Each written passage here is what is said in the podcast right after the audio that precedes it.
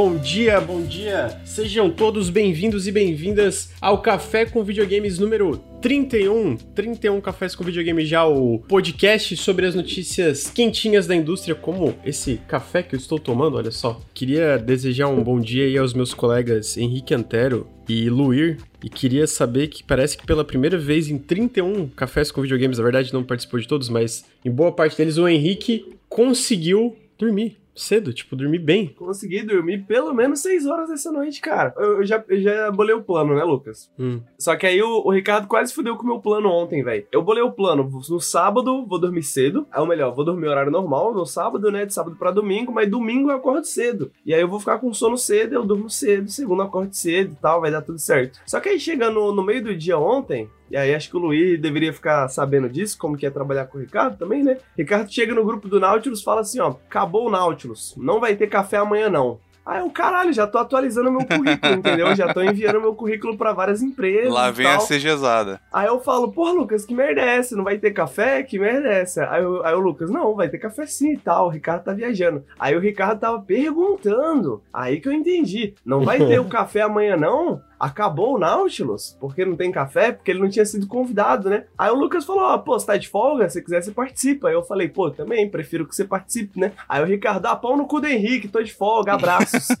Aí eu falei, porra, pau no cu do Henrique, tô de folga, abraços, ele vai participar do café, né? Aí eu vou poder ficar dormindo, né? Aí eu falei, porra, é hoje, já abriu o Valorant, já abriu o xadrezinho, já tô ali até de madrugada jogando, aí dá uma meia-noite, Ricardo tá em live, Ainda bem que eu tava assistindo a live do Ricardo. Aí o Ricardo se despede. Pô, até mais, hein, gente? Manhã de manhã, café com videogames, o Henrique, o Lucas e o Luiz. Aí o quê? Aí eu mandei mensagem pra ele instantaneamente. Falou que porra é essa? Ele, não, minha mãe, eu tô trabalhando, não sei o que, não vou poder participar, não. Mano, então se eu não tivesse visto a live do Ricardo, eu não estaria aqui. Obrigado, Ricardo, por me avisar 11h30 da noite. O bom é que o Henrique não vai perguntar pra mim. Ele pois vai, é, eu tava perguntando. não, eu falei assim, tipo, não, vai ter, vai ter normal. Eu falei pra ele que vai ter normal. Aí o Ricardo falou, eu falei, então, pode ser. Na hora que o Ricardo falou pau no cu do Henrique, eu achei, eu achei que pra mim ficou claro o contrário. Foi tipo assim, pau no cu do Henrique quer dizer que acorde cedo, Henrique. Eu vou fazer ah. outras coisas. é, eu Não, mas vai ter normal é uma resposta meio português, né? Você não disse pra ele que era com ele, pro Henrique. Não é, mas, mas é porque eu, eu, também não falei o contrário. Quando não é, eu geralmente vou lá e aviso. Foi, foi português, né? É, não, não, não rolou o contrário. Realmente eu deduzi da, da, da, frase do Ricardo. Mas é isso, né? Esse é ver com o Ricardo. Eu tava bem desde sábado já pensando, vou, vou participar do Café com Videogame na segunda, mas aí ontem o Ricardo veio criar a dúvida, né? Porque o senhor da mentira ele cria dúvidas. Ele cria dúvidas. Sobre o Ricardo falar besteira, porque eu tô assistindo WandaVision e eu tô gostando, mano. O Ricardo falou que é hum. ruim, eu fiquei, pô, legal, é divertida. É, é... Não, o CG, ele twitta um dia que o negócio é ruim, no outro dia ele diz que é bom. Eu vi ele indo e voltando com esse WandaVision aí. Ele não gostou do final, eu sei que ele não gostou do final porque eu lembro que é, ele que o final isso, eu vi ele reclamando do ah, final. Ah, é, isso foi. Não, e foi muito bom, porque, tipo assim, aí final de semana eu não, não tô mais olhando muitas redes sociais e tal, e especialmente coisa do Nautilus, eu fico mais off, porque eu trabalho que nem um cavalo durante a semana, e final de semana eu fico, ah, ok, vou descansar, né? Certo ele. Aí final do dia eu abri o Telegram, aí eu Mensagem Que isso, cara? Não vai ter mais café? O que isso? Nautilus acabou? Eu falei, não, mano. Que? Não, tá tudo... Tipo, pô, o Nautilus acabou do nada assim, nem eu tô sabendo. Me informa também.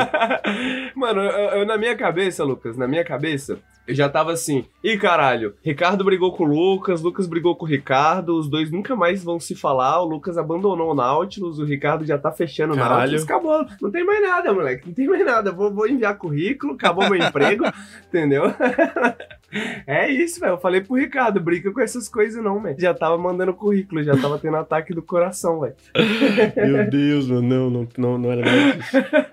Nossa, eu ainda fiquei feliz porque daí domingo eu tava, tava de boas, aí eu pensei, cara, não tem que fazer nada, porque a pauta já tava pronta, tava tudo pronto. Já mandei um, um áudio do, do vídeo lá do Graven pro Nelson, tava tipo assim, mano, tudo, tudo adiantado, tô, tô suave. Tô, tô muito suave, então vou ficar de boas aqui, nem, nem vou olhar o Telegram. Aí é isso, não olha o Telegram, o Nautilus acabou, não vai ter café. Eu, gente, que isso, cara? É, se o Henrique dorme direto, né, pelo visto. ah, eu, eu, nossa, eu ia ficar eu ia muito puto, mano. Eu ia ficar muito puto, mano. Eu ia ficar... Nossa, eu ia ficar muito puto. eu ia dormir diretão, mano. Eu ia mandar eu ia um áudio diretão. xingando o Henrique. Eu falei, porra, Henrique. Oh, graças a Deus eu tava assistindo a live do Ricardo, velho. Porque senão eu ia dormir direto, mano. Eu já tinha falado pra Letícia 4 horas da tarde. Falei 4 horas da tarde, amor amor, não tem café amanhã. Vou ficar acordado o dia inteiro hoje. Deu chabu, acabou não. Nautilus. Pior que eu ia, ia- eu ia escrever um Janela Índia ontem à noite, mano. Aí eu já tava me preparando, assim, pra passar a madrugada acordado escrevendo. Mas aí eu falei, ah, opa. Opa, opa. Opa. E tu, Luiz, dormiu bem? Teve uma boa noite de sono? Não. Não é, não. Fim, acabou, não quero falar Longe isso. disso. Mas tô tranquilo, vambora. tranquilo. O, o, o, o Luiz, sempre que eu chamo, eu penso, mano, eu acho que. Porque é sempre isso, eu sempre perguntei, Luiz, dormir? Ele falou, então, não, dormir é forte, né? Dormir é forte. É que nem quando eu chamo o Totoro pro café, o Totoro chega assim, e aí, Totoro dormir? Ele falou, não, mano, eu já virei à noite. Tô virado aqui para participar do café. Eu fico, gente, para. É uma estratégia respeitável também. A estratégia respeitável. Cara, eu virei, eu virei à noite uma vez pra rostear o café. Foi o meu maior erro. Eu não conseguia me concentrar no que, que eu tava falando. Era tipo assim. tem- é, eu, eu lembro que eles tinham revelado. Eu acho que as specs do Series S, do Series X, uma parada assim. Aí eu tava falando das specs eu tava tipo. Então, né? Tem um videogame aí e ele tem uma placa de vídeo. E ele tem um processador. E, e era tipo nessa, nessa energia, porque eu tava tipo assim. eu só quero dormir, mano. Eu não consigo ficar de olho aberto. O primeiro que eu fiz aqui, acho que tu tinha tomado um remédio e tava chumbado no começo. Ah, é, é porque eu tinha tomado o Zopidem, e é porque eu, eu pensei, eu, eu tô sem sono, então eu vou tomar um Zopidem pra dormir e acordar amanhã, tipo, bem. E aí o que aconteceu foi, tipo, chegou na, na- no, no dia, no café, o Zopidem ainda tava fazendo efeito, tava tipo assim, é, meu mano, Deus, cara, eu, tô, é eu assim, tomei né, o grog, velho. Você não, não, não, não tem remédio pra dormir que você dorme oito horinhas suave e acorda bem, né? Você sempre acorda, tipo, estragado. Teve um outro desse que o CG não acordou e ficou pro dia seguinte. O Granja também tava com esse remédio. Aí ele falou: Não, vamos jogar um Halozinho lá. Eu falei: Ah, e Bora. aí no final eu tava, tipo, molestado eu- também do Rio. Eu, eu, eu tava lá, caralho, Granja, o cara explodindo a gente aqui. Ou o chat aí, não sei o que, Granja. É, galera, valeu aí pelo, pelo sub aí. Vamos mais tarde, de repente. O Luiz me pegava umas paradas, eu, hã? Oi? Que, que e era? morri. O que, que, que, que houve que eu morri? É, mas não, hoje eu não tomei Zopidem nada. Eu fui dur- tentei dormir mais cedo, mas eu só de- demorei pra pegar no sono. Ah, porque eu tirei um cochilinho à tarde no domingo. Lucas, Era- Fala, fala, Henrique. posso comentar uma curiosidade que eu descobri esse final de semana que me deixou muito feliz, cara? Pode, claro, manda bala, o que, que foi? Cara, eu descobri, não sei se você sabe, né, mas Pokémon, Lucas, o desenho, quando Hum. foi sendo levado pra outros países, né, Pra fora do Japão, na maioria dos países você tinha o nome dos Pokémons localizados, né? Tanto Sim. que em francês o Machamp é tipo maconha, né? Tem aquele famoso vídeo que tem vários Machamps assim, eles estão maconha, É sério, Maconha. mano. É sério, mano. É sério, esse vídeo é incrível, mano. É muito bom esse EP. E aí, eu descobri que existiam planos também pra localizar no Brasil, só que ninguém levou a sério, né? A Globo não levou a sério o Pokémon, a SBT não levou a sério, por isso Que que pra Record, depois pra Eliana lá e tal, né? E aí contrataram, fizeram um time inteiro pra traduzir o nome dos Pokémons. E aí a gente tem coisas incríveis, Lucas, como por exemplo, o Slowbro, que é aquele rosinha, né, que tem um- uma concha comendo o rabo dele. Uhum. O nome dele em português era pra ser Mano Lerdo. Mano, O, o Geodude era pra ser o Mano Rocha. meu Deus, cara. Que o coisa Prime incrível. Ape era pra ser o Shin Porrada. Onde é que tu descobriu isso, cara? Em que, em que canto? Em que canto Tava da, no da grupo do internet? Nautilus, Cara, isso. Shin, Shin, Shin porrada? Shin porrada, mano? Shin Porrada, Lucas, Shin Porrada. O nome da, da Pokédex era pra ser a Bolsodex. E aí eu vou mandar o link aqui no, no- no- na Twitch pro pessoal conhecer. Vou deixar o link lá depois. Bolsodex tem um, um significado mais perverso hoje, né?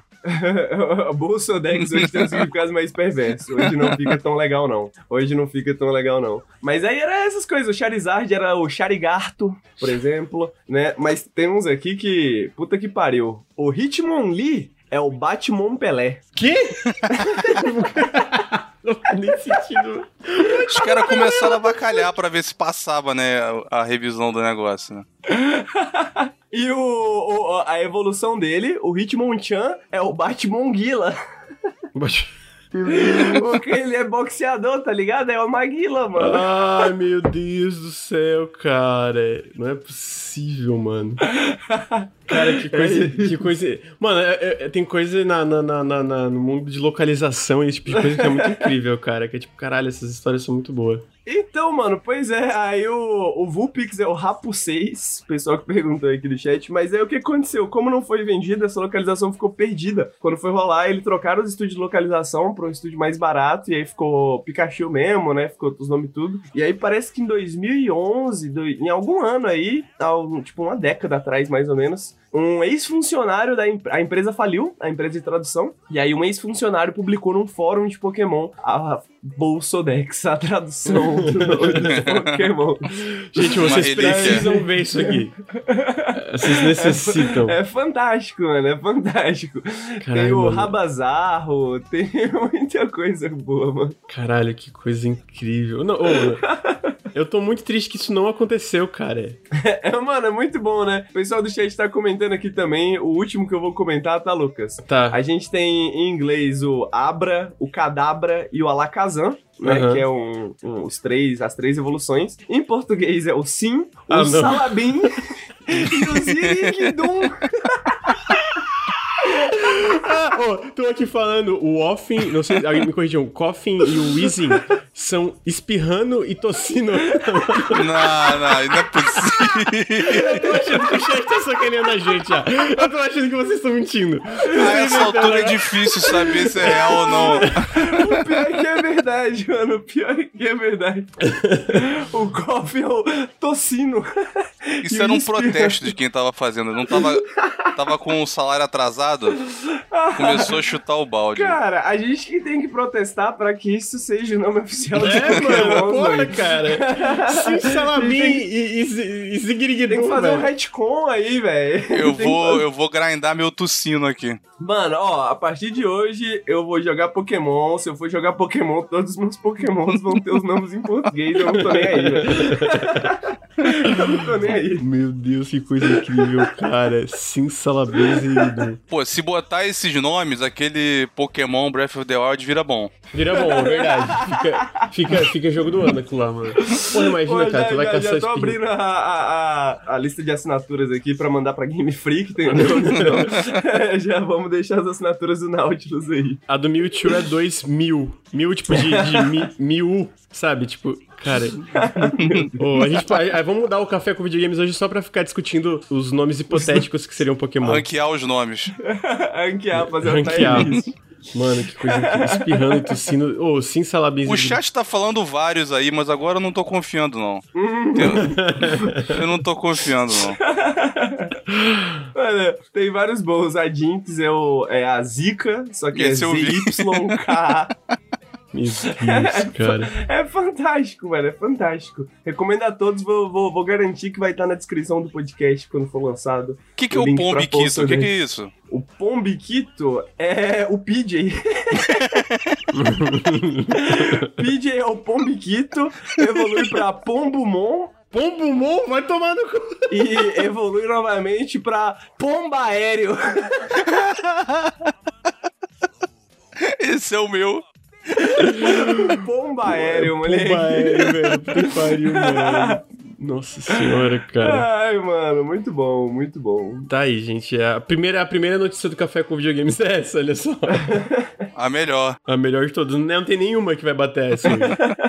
Eu vou dar uns recadinhos, recadinhos de sempre, que é para quem está escutando no ou está assistindo ao vivo, vale lembrar que o Nautilus é financiado coletivamente, mais do que nunca o apoio de vocês faz muita diferença. Então, se vocês curtem o Café com Videogame, se vocês curtem escutar é, nomes esquecidos de Pokémon aí, considerem apoiar em apoia.se barra Nautilus ou picpay.me barra canal Nautilus. Dentro desse assunto, eu queria agradecer especialmente dois apoiadores hoje aqui, o Rodrigo Moraes e o Dimitri Pimenides. Pelos apoios, vocês fazem o Nautilus aí continuar firme e forte, a gente continuar navegando pela internet. Então fica aí o meu, meu lembrete se vocês curtem os nossos vídeos, as nossas lives, os nossos podcasts e todo o conteúdo que a gente faz na internet. Fica o meu apelo para vocês apoiarem apoia.se barra Nautilus ou picpay.me barra canal Nautilus. A partir de um real, qualquer valor faz muita diferença. A partir de cinco tem acesso ao grupo Telegram e assim vai, tem as, a, a lista de recompensas né, nas plataformas é, respectivas aí que eu citei. Além disso, vale lembrar também que aqui, se você está assistindo ao vivo ou se se você também tá escutando no, no feed, você pode vir aqui em twitch.tv barra nautiluslink. A gente faz o Café com Videogames toda segunda às nove e meia da manhã.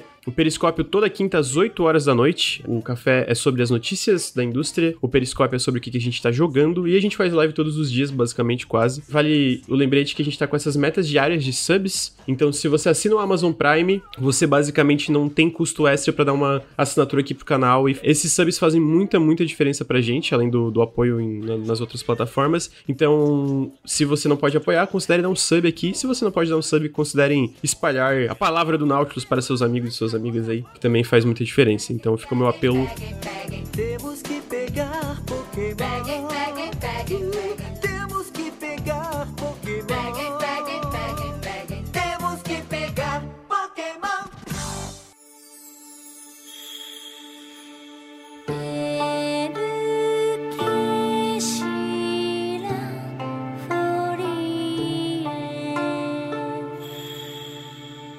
Falando de Pokémon, a primeira notícia do Café com Videogames é que a Capcom confirmou o lançamento de Monster Hunter Stories 2 Wings of Ruin para dia 9 de julho de 2021. E eu não sei se tu sabe, Henrique, mas esse Mon- Monster Hunter aparentemente é tipo Pokémon Monster Hunter. É mesmo? Aparentemente é isso, é um- uma versão meio Pokémon de, de Monster Hunter, onde pe- você pega os monstrinhos e aí captura eles e aí vai. Caralho, é mesmo? Meu Deus, gráfico de Breath of the Wild, hein? Gráfico de Breath of the Wild. Olha aí, ó, isso aí, tá vendo o que, que a gente queria do, do, do Pokémon mesmo? É, Era do só o Pokémon. Monster Hunter Stories 2, né, velho? É. E o que, que aconteceu com o Monster Hunter Stories 1? Pra que plataforma foi lançado? Era o de 3DS, não era? Ah. Tem um tempo. É que eu não, eu não cheguei a jogar, mas eu tenho a impressão que era 3DS. Era 3DS, Nintendo 3DS mesmo. Eu, eu achei surpreendente porque eles anunciaram que sai simultaneamente pra Switch e PC. Então o Júlio também já vai sair pra PC. E o que eu não esperava, né? Achei que ia ser, no mínimo, Um ano, né? Geralmente. é um ano de exclusividade. Que é o que vai acontecer com o Rise, né? O Rise eles confirmaram que. Mas é que eu não sei se é exatamente exclusividade ou se é o tempo que leva o porte mesmo pra fazer. Ah, pelo leak, le- lembra aquele leak da Capcom que teve bem grande? Inclusive a gente vai falar Ah, desse leak lembro. mais tarde. Teve um que tinha o valor, né? É, tinha até o valor que a, a Nintendo pagou pra ter a exclusividade temporária, que era um, era um valor alto, pelo que eu lembro, assim. Ah, entendi. Pô, que interessante. Que interessante saber. Então, é basicamente. eu imagino que seja por isso. Até porque o Rise é o tipo de jogo que vai fazer uma diferença bem grande na lineup do, do Switch, né? Por- por- porque é uma, é uma série muito famosa na- nos consoles da Nintendo. Eu sempre achei que fosse tipo assim, porra, não, porra, é- deve levar um ano pra fazer um porte decente aí, né? Os caras têm que lançar e tal. Mas não, é só o capitalismo mesmo, assim, tipo, limitações arbitrárias pra que você, né, não tenha o joguinho que você quer no PC no dia, tem que esperar um ano ou comprar um Switch. É isso, né? Tipo, a exclusividade dessas coisas é pra vender, no fim é pra vender console. ah, aqui tá o valor: 6 milhões de dólares. Pô, isso 6 é pouco. milhões o Rise? Isso é pouco. Isso é pouco, É. isso é pouco mesmo. Porra, Não, pô, 6 pô, milhões pô, de peraí, peraí, não é pouco, não é pouco, mas eu digo mais pro tamanho da franquia dessas empresas, Pois eu achei é. que seria um valor maior. É isso que eu Porra, o jogador de PC É. faz uma vaquinha, dá 6 milhões de reais pra, pra lançar Não um faz, né? PC, velho. Pô, ainda mais considerando quantos que o Word vendeu no PC. Mas eu, eu fiquei surpreso que já vai sair pro PC. Provavelmente o Henrique vai jogar isso aí. Ah, provavelmente, com certeza. Só pra ver de qual é, né? No mínimo. Porque, pô, gosto de Pokémon, gosto de Monster Hunter, não, não tem erro, né, velho? não, não tem por que não, não, Gosto não de jogar. Breath of the Wild, acho a arte boa. Henrique Bait o jogo. Henrique, beijo. Henrique Bait. eu acho que a Capcom tá mandando muito bem, então até eu tô curioso pra dar uma, uma jogadinha, talvez, quando Olha, sair. tem quests em co-op, hein, Lucas? Dá pra É, jogar olha em só. co-op. Olha Jogar, jogar a livezinha. Mas será que, tipo, é, será que é um copy online que tu pode jogar o tempo todo? Porque eu não, eu não pesquei, eu, eu confesso que eu só vi que esse jogo ia sair e eu não pesquisei mais nada dele. Só que ele era, tipo, Pokémon Monster Hunter. Mas ele é muito bonitinho, né, cara? Eu vou jogar, eu não sei absolutamente nada, mas eu vou, por que não supor, né? Eu diria que deve ter uns bagulho de farmar, né? E aí você tem as missões co-op, tipo, talvez igual no Monster Hunter, que você re- repete várias missões várias vezes pra farmar umas paradas. Não sei, não faço ideia. Você sabia que eu, te- eu tenho mais vontade de jogar o. Vou ser polêmico aqui. Eu tenho mais vontade de jogar o Monster Hunter Rise do que o World. Por quê? Eu não sei, eu, eu achei as coisas dos trailers do, do gameplay do Rise mais interessantes. Não, não que o World pareça chato, pra deixar claro, porque eu, eu comprei o World no lançamento, não joguei essa porra. Que raiva, mano, não gastei dinheiro pra, pra, pra nada. Porque daí eu joguei tipo umas duas, três horas, eu pensei, ah, vou dar refund, porque eu não vou conseguir jogar agora. E aí quando eu for jogar, eu compro numa promoção. Aí, como eu tinha jogado tipo três horas, eles não aceitaram o refund, eu fiquei muito triste. É, eu, eu achei umas coisas mais legais, tipo, sei lá, a movimentação do, do Rise parece mais, mais loucurada, sabe? Eu fiquei tipo, ah, tô, tô com vontade de jogar o Rise. Mas é o tipo de jogo que eu não jogaria no Switch, eu queria jogar no PC mesmo, sei lá, tipo. Eu discordo da análise, mas eu concordo que, tipo assim, eu tô parado no, no, no, Monst- no Monster Hunter World, né? Eu parei Uhum. depois do Iceborne um pouquinho, assim, não entrei muito no Iceborne. E, tipo, porra, mas vou jogar o Rise assim que lançar, tá ligado? Porque. Sim. Meio que é tipo, pô, uma oportunidade nova pra você não ficar pra trás, tá ligado? Sim.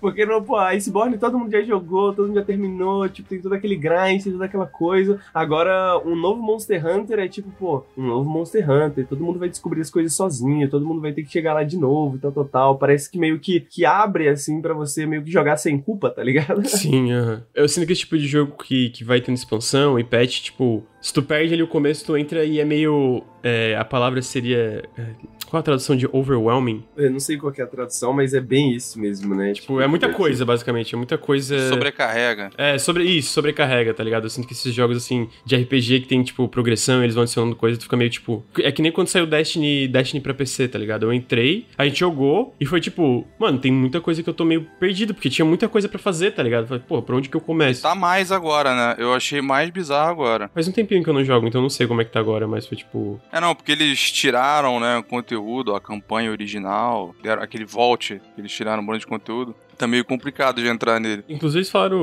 uma notícia rápida, que eles falaram que o Vault eles vão tirar o Forsaken também, né? Vão botar no Vault, né? No... Acho, meio, acho meio zoado, mano. Eu já vi uma galera argumentando que isso é pra normalizar, tipo, facilitar o pessoal que entra pra não ter conteúdo demais, eles não ficarem perdidos. Mas eu acho esse argumento meio, meio, meio pombo, meio bosta, porque é que nem tu entrar no WoW e do nada, tipo, metade das expansões não estarem presentes porque, ah, não, mano, tem que facilitar a introdução do jogo pra galera. Tipo, é conteúdo passado que às vezes é interessante tu jogar e, e, sabe, eu, eu fiquei meio... Eu fiquei meio enfim, achei, achei meio zoado, porque até porque a galera paga pra muitas dessas coisas, né? E aí depois não vai poder jogar, é meio tipo. É. Falando da Capcom, o Capcom teve aquele ataque de hack, né? O Ransomware Attack lá, que basicamente vazaram muitas coisas da empresa, não só muitas coisas sobre os planos da empresa em relação a jogos, lançamentos, etc., como também muitos dados dos funcionários que trabalhavam dentro da Capcom, né? Dados pessoais e tal. E aí, por causa disso, na época que isso aconteceu, que já tava rolando a pandemia, já tava rolando lockdown lá no Japão, eles basicamente tornaram obrigatório que os funcionários fossem trabalhar dentro dos escritórios, né? Então, tipo, tipo, ah, não, a gente teve esse ataque, não tem o que fazer, vocês, a gente vai abandonar essa rede remota que a gente tá trabalhando e todo mundo vai ter que vir trabalhar no escritório mesmo a gente estando no meio de uma pandemia. E eu sei que isso pode parecer normal pra gente no Brasil, que tem desgoverno e não tem porra nenhuma de lockdown, porque, né, o nosso presidente é um filho de uma puta, mas na verdade, no, no resto do mundo não é bem assim, né? Tem lockdown e tinha muita coisa, tipo, no, no próprio Japão teve lockdown, etc. Ainda tá tendo, não sei se ainda tá tendo, confesso que tô por fora. Então é meio, achei, achei meio zoado. Não só isso, mas dentro da matéria, dentro desses leaks, também fala que a Capcom era contra, não, não permitia que os funcionários criassem sindicatos. Então tá aí, ó, né? Mais uma, uma empresa grande querendo ferrar com os seus trabalhadores. Eu consigo entender a preocupação ali, até porque vazou os dados do, dos funcionários, né? Então é uma coisa que ferrou o próprio pessoal que trabalhava lá. Mas, mano, fazer a galera tra ir trabalhar no escritório no meio de uma pandemia com tudo que tava rolando, sabe? Que ainda era tão. Como foi, eu acho, metade do ano passado, alguma coisa assim, ou, ou antes. Ainda não, não tinha previsão de vacina, não tinha nada, né? Não tinha uma que, que tá rolando agora que tá tendo vacinação, etc. Então, tipo, é uma pequena notícia que eu achei bem problemática em relação, em relação a Capcom aí, né? Mas mais uma dessas grandes empresas fazendo cagada, basicamente. É justamente um caso em que ter um sindicato ajudaria muito eles, né? Eles responderam a reportagem que foi pro GamesIndustry.biz falando que não houve nenhuma tentativa de organização em relação a sindicatos dentro da empresa, mas se houvessem, eles iam deixar e, e é permitido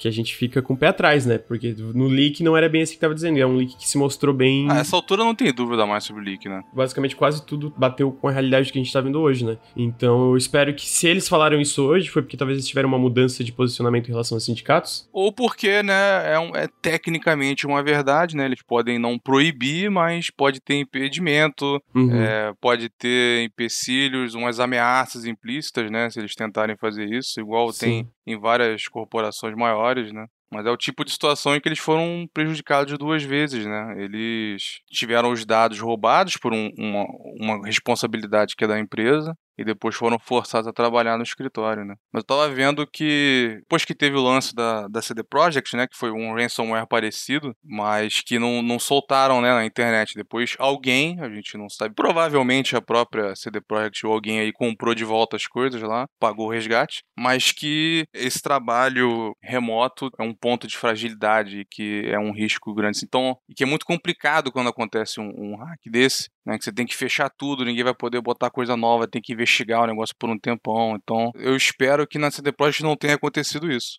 De forçar a galera no escritório. Eles venderam o código do Gwent da, da CD Projekt, não foi? Tipo, uma parada assim. Ou do Cyberpunk? Eu, eu não lembro. Mas eles vazaram o código do Gwent online. Foi, tipo, bem, bem zoado, né? A situação ali que, que rolou deles também, né? Começaram a botar leilão, cobrar resgate ali e tal. Caralho. Um leilão ou você paga uma nota pelo código. Aí parece que pagaram, né? A gente não- Quem a gente não sabe. Provavelmente eles mesmos. Quer dizer que o Grêmio compensa? Tinha especulação, a galera falando assim, porra, quem comprou foi a Ubisoft. Tá ligado? Quem cobrou?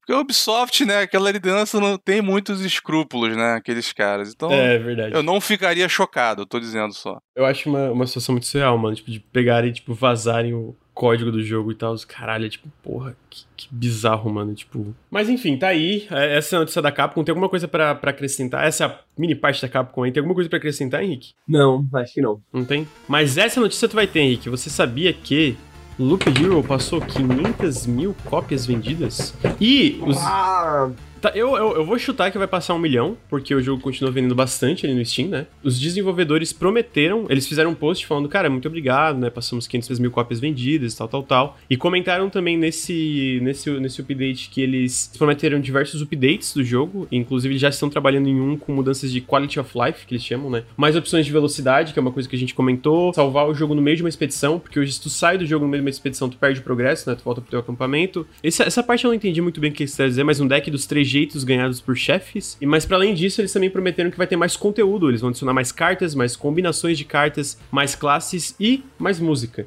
Então, eu- a, a gente eu acho que chegou a comentar sobre isso no, no, no Periscope, se não me engano, que é um jogo que faz sentido, né? Eu, eu- eu sinto que não é fácil, porque nenhum jogo na- não, nada é fácil, não, não vou usar a palavra fácil, mas é um jogo que, que tem um- um- um modelo ali que faz sentido adicionar mais coisas, tá ligado? Sinto quebrar o jogo base, basicamente. Tipo, ah, adicionar mais classe, adicionar mais combinações de carta, adicionar, sei lá, talvez mais um capítulo, coisa assim, com mais interações entre, entre tudo isso. Eu achei muito legal, mano. Eu acho que também é legal ver um, um- um jogo tão.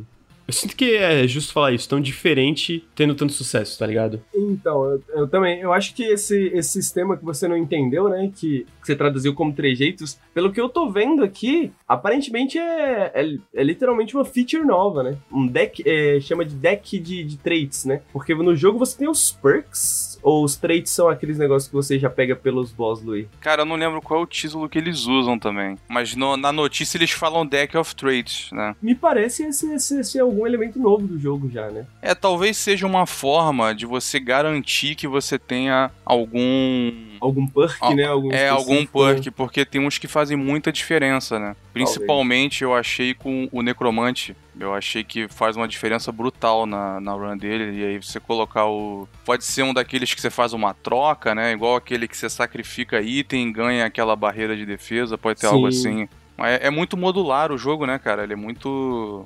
É muito propício pra fazer isso. Dá Uhum. pra adicionar coisas enquanto eles quiserem adicionar coisas, né? Eu fico feliz com esse, com esse sucesso gigantesco do Loop Hero, porque, inclusive, eu dei um spoiler dessa notícia no Periscope da sexta passada, né? Só Uhum. pra poder julgar o Ricardo, né? Porque, porra, 500 mil pessoas gostaram, né, cara? Do joguinho. o Ricardo não gostou, mas aí você pensa, mano, 500 mil, 500 mil vendas ou a opinião do Ricardo, entendeu? Você tem que pesar na sua vida isso aí, e aí você vê se você gosta do joguinho ou não. Mas eu acho que a gente chegou num consenso, que é tipo assim, se o Ricardo não gosta, quer dizer que provavelmente é bom. Tipo, Provavelmente é, é bom. é uma métrica muito boa pra usar. Tipo, ah, o Ricardo não é ruim. Opa, tá, então provavelmente é bom, né? Mas eu achei legal, achei legal. Eu, eu- eu fico surpreso, parece que tá um, um hit ali no Steam quase toda semana. Só esse ano a gente teve vários, teve o Valheim, aquele Dizon Sphere Program, que é um factório espacial, o Loop Hero, um monte de coisa. Esse jogo, esse jogo chinês que eu quero jogar muito também, que é o Tale of Immortal, quando sai uma localização, né? Então, eu acho que é, é, é- é tipo uma equipe de quatro pessoas que fez o, que fez o Loop Hero, então é sempre legal ver uma, uma equipe pequena com um conceito diferenciado tendo esse sucesso, né? Sempre bom ver, porque o jogo, com certeza, os caras devem estar, tipo, porra, sucesso absurdo, tá ligado? Pra, pra um jogo desse estilo ainda, eu acho que eu conversei com o Henrique antes de sair, que eu pensei assim, mano, Eu acho que esse jogo vai bem. Eu tenho- especialmente pelo sucesso da demo, da demonstração que teve antes e tal. Mas eu confesso que eu não achei que ele ia tão bem, tão rápido assim, né? Eu senti isso pelo o tanto que a galera tava jogando e falando da demo. Tinha uma atividade considerável. Pô, mas 500 mil cópias em uma semana é, bastante coisa, tá ligado? Não, eu acho Cara, que vai vender bem mais ainda, porque não necessariamente muito rápido assim, mas é um jogo que vai ter pernas, como diz em inglês, né? Ele é um jogo que é muito fácil de você recomendar, né? Em futuras sales, né? É muito fácil você falar pra um amigo assim, pô, cara, é... na mais do Loop Hero ele é barato, né? É baratinho, né? Inclusive ficou muito boa a análise do Henrique. Oh, muito obrigado, Luiz. Inclusive também, né, vai ser figurinha aí nesses vídeos de sale do Nautilus, eu imagino. Muito, muito tranquilo botar ele. Próxima promoção que ele tiver abaixo dos 20 aí, né? Que é 20 jogos abaixo de 20, aí provavelmente ele vai estar tá, sendo recomendado o, o Loop Hero, porque ele é um jogo muito legal mesmo. Ô, mas é difícil, né, mano? Eu tô no terceiro capítulo, tá foda, velho. Caralho. Eu já cheguei no chefe do terceiro capítulo, mas deixei ele, tipo, com um terço de vida e aí eu morri. Eu fiquei, mano, não sei o que fazer, porque eu, eu tava, tipo, forte, e aí morri muito rápido. Porra, mas, mas é muito bom o jogo, mano. Ô, e a Pixel, a gente já falou disso no Periscópio, né? Ah, vai ser semana aí no feed. Fantástico. Puro a caos, o. Ricardo chamando a gente de comprado da Devolver. Mas eu, eu sinto que ele é um jogo muito legal. Todo, boa parte que ele faz ali. E a estética é muito, muito boa, mano. Eu Cara, a muito desse- estética, a trilha sonora, acho que o compositor, inclusive, falou que vai ter mais música. Quem comprou a trilha vai receber elas e tal. Várias ideias muito maneiras de design do sistema, o jeito que ele, a- a- o jeito que eles se comunicam e afetam a, a tua run, sabe? É questão, assim, de uma carta te fazer olhar pro jogo de uma forma diferente, como é que você vai se comportar. E ele é fácil de imaginar jogando coisas que ele pode adicionar, sabe? Imaginar mais terrenos, imaginar mais inimigos, mais classes, né? De repente o próximo é um mago mais clássico, assim, soltando feitiço mesmo, entendeu? Coisas assim. É, eu, eu gostei que eles confirmaram especificamente, por exemplo, de mais classes, né? Eles, tipo assim, ah, não só isso, eles falaram mais cartas, mais combinações e tal, mas eles falaram, e mais classes. E é uma coisa que eu acho que, tipo, pode melhorar ainda mais o jogo, porque tu aprender a jogar com uma classe nova e tal é uma coisa muito divertida. Eu acho, né? Uma coisa muito, muito, sei lá, muito legal, ponto, assim. Eu acho interessante. Achei bonito isso que o Luiz falou, de uma carta te fazer olhar pro jogo de maneira diferente, porque é bem isso mesmo, né? Tipo, as classes fazem isso, né? Algumas cartas fazem isso, né? Porque você começa a analisar por um, por um novo ângulo, né? uma nova perspectiva, né? Achei bonito isso, hein, Luiz? Você devia ter feito uma análise pro nosso canal. de.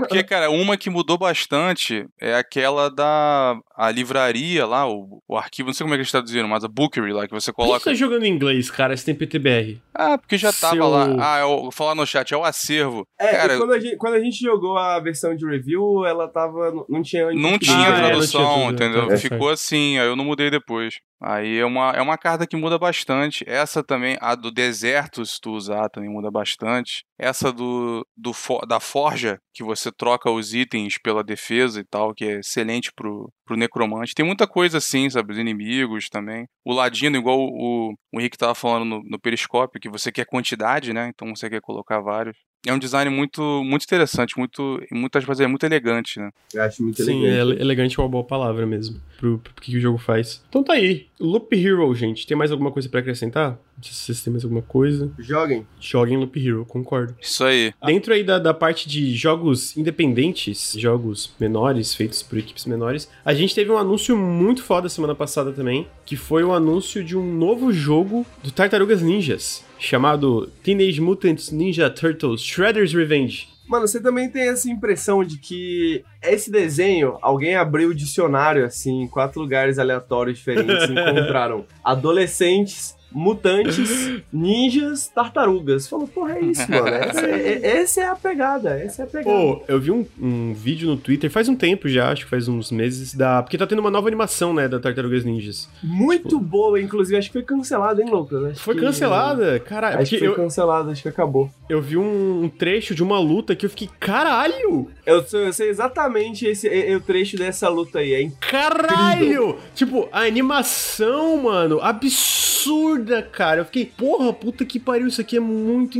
incrível. mano. E agora eu fiquei triste de saber que foi cancelado, porque eu pretendia começar a assistir, né? Eu achei muito. Eu lembro que uma galera falou, pô, eu acho meio feio. Esse desenho foi feio? Porra, feio? Eu, eu posso estar totalmente enganado aqui, tá viajando, mas se eu me lembro bem, essa série foi cancelada, mas ela era tipo, porque ela não fazia, não tanta gente assistia. Eles souberam disso um pouquinho antes do tempo e deram tempo de finalizar a história e tal, tal, tal, tal, tal, tal. E aí, quando eles começaram a postar essas cenas de animações na- no, no, no Twitter, quando começou e tal, era mesmo, era a própria galera, às vezes, que tava desenhando o, o bagulho, que tava trabalhando no bagulho, porque as pessoas simplesmente não conheciam. As pessoas simplesmente não sabiam que esse desenho existia, né? Um desenho bom pra caralho, lutas incríveis, insanas. Se eu não tô enganado, eu li um, um texto sobre que eles falavam sobre essa última, uma das lutas finais que eles bolaram, que é uma luta gigantesca, assim, que leva o episódio quase inteiro. É um bagulho que nunca foi visto no desenho, mas que eles só fizeram porque a série tava sendo cancelada já, né? Eles. Isso, Foda-se, vamos fazer. É, exatamente, falaram, vamos fazer do jeito que a gente quer, então. Essa Rise of the Teenage Mutant Ninja Turtles, essa? Se eu não me engano, é isso mesmo, é. Eu vou assistir provavelmente porque eu achei tão legal que eu quero, quero, quero dar uma olhada. Mas, voltando pro jogo, o jogo é o Teenage Mutant Ninja Turtles Shredder's Revenge pra PC e consoles. Adoro um título longo. É difícil. Ele tá sendo publicado pela Dotemu. Pra quem não sabe, a Dotemu também publicou o Streets of Rage 4, Monster, Monster Boy Dragon's Trap. Estão também publicando um remake de um jo- Que é um, um, um city builder bem antigo. É Faraó A New Era, né? Eles estão fazendo também o Indie Jammers 2. Eu acho que, inclusive, o Indie Jammers 2 é desenvolvido internamente pela própria Dotemu. E agora eles anunciaram esse jogo do Tartarugas Ninjas que eles estão publicando. E quem está desenvolvendo é a Tribute Games. Pra quem não sabe, a Tribute Games foi fundada basicamente por muita gente que trabalhou no beat'em up do Scott Pilgrim, do, do jogo do Scott Pilgrim. Inclusive, acho que o, o artista lead ali do, do Scott Pilgrim tá trabalhando é, ainda nessa empresa. Eu acho que fica claro pelo vídeo, né? Pra quem não sabe, tem um vídeo já do jogo com uma animação bem legal, que é pra ser na vibe dos jogos clássicos da Konami. É, não sei se vocês lembram que tinha o- os jogos da, da, do Tartarugas Ninjas da Konami. Vamos esquecer de Turtles in Time, né? cara? É, pois Vamos é, esquecer. exatamente.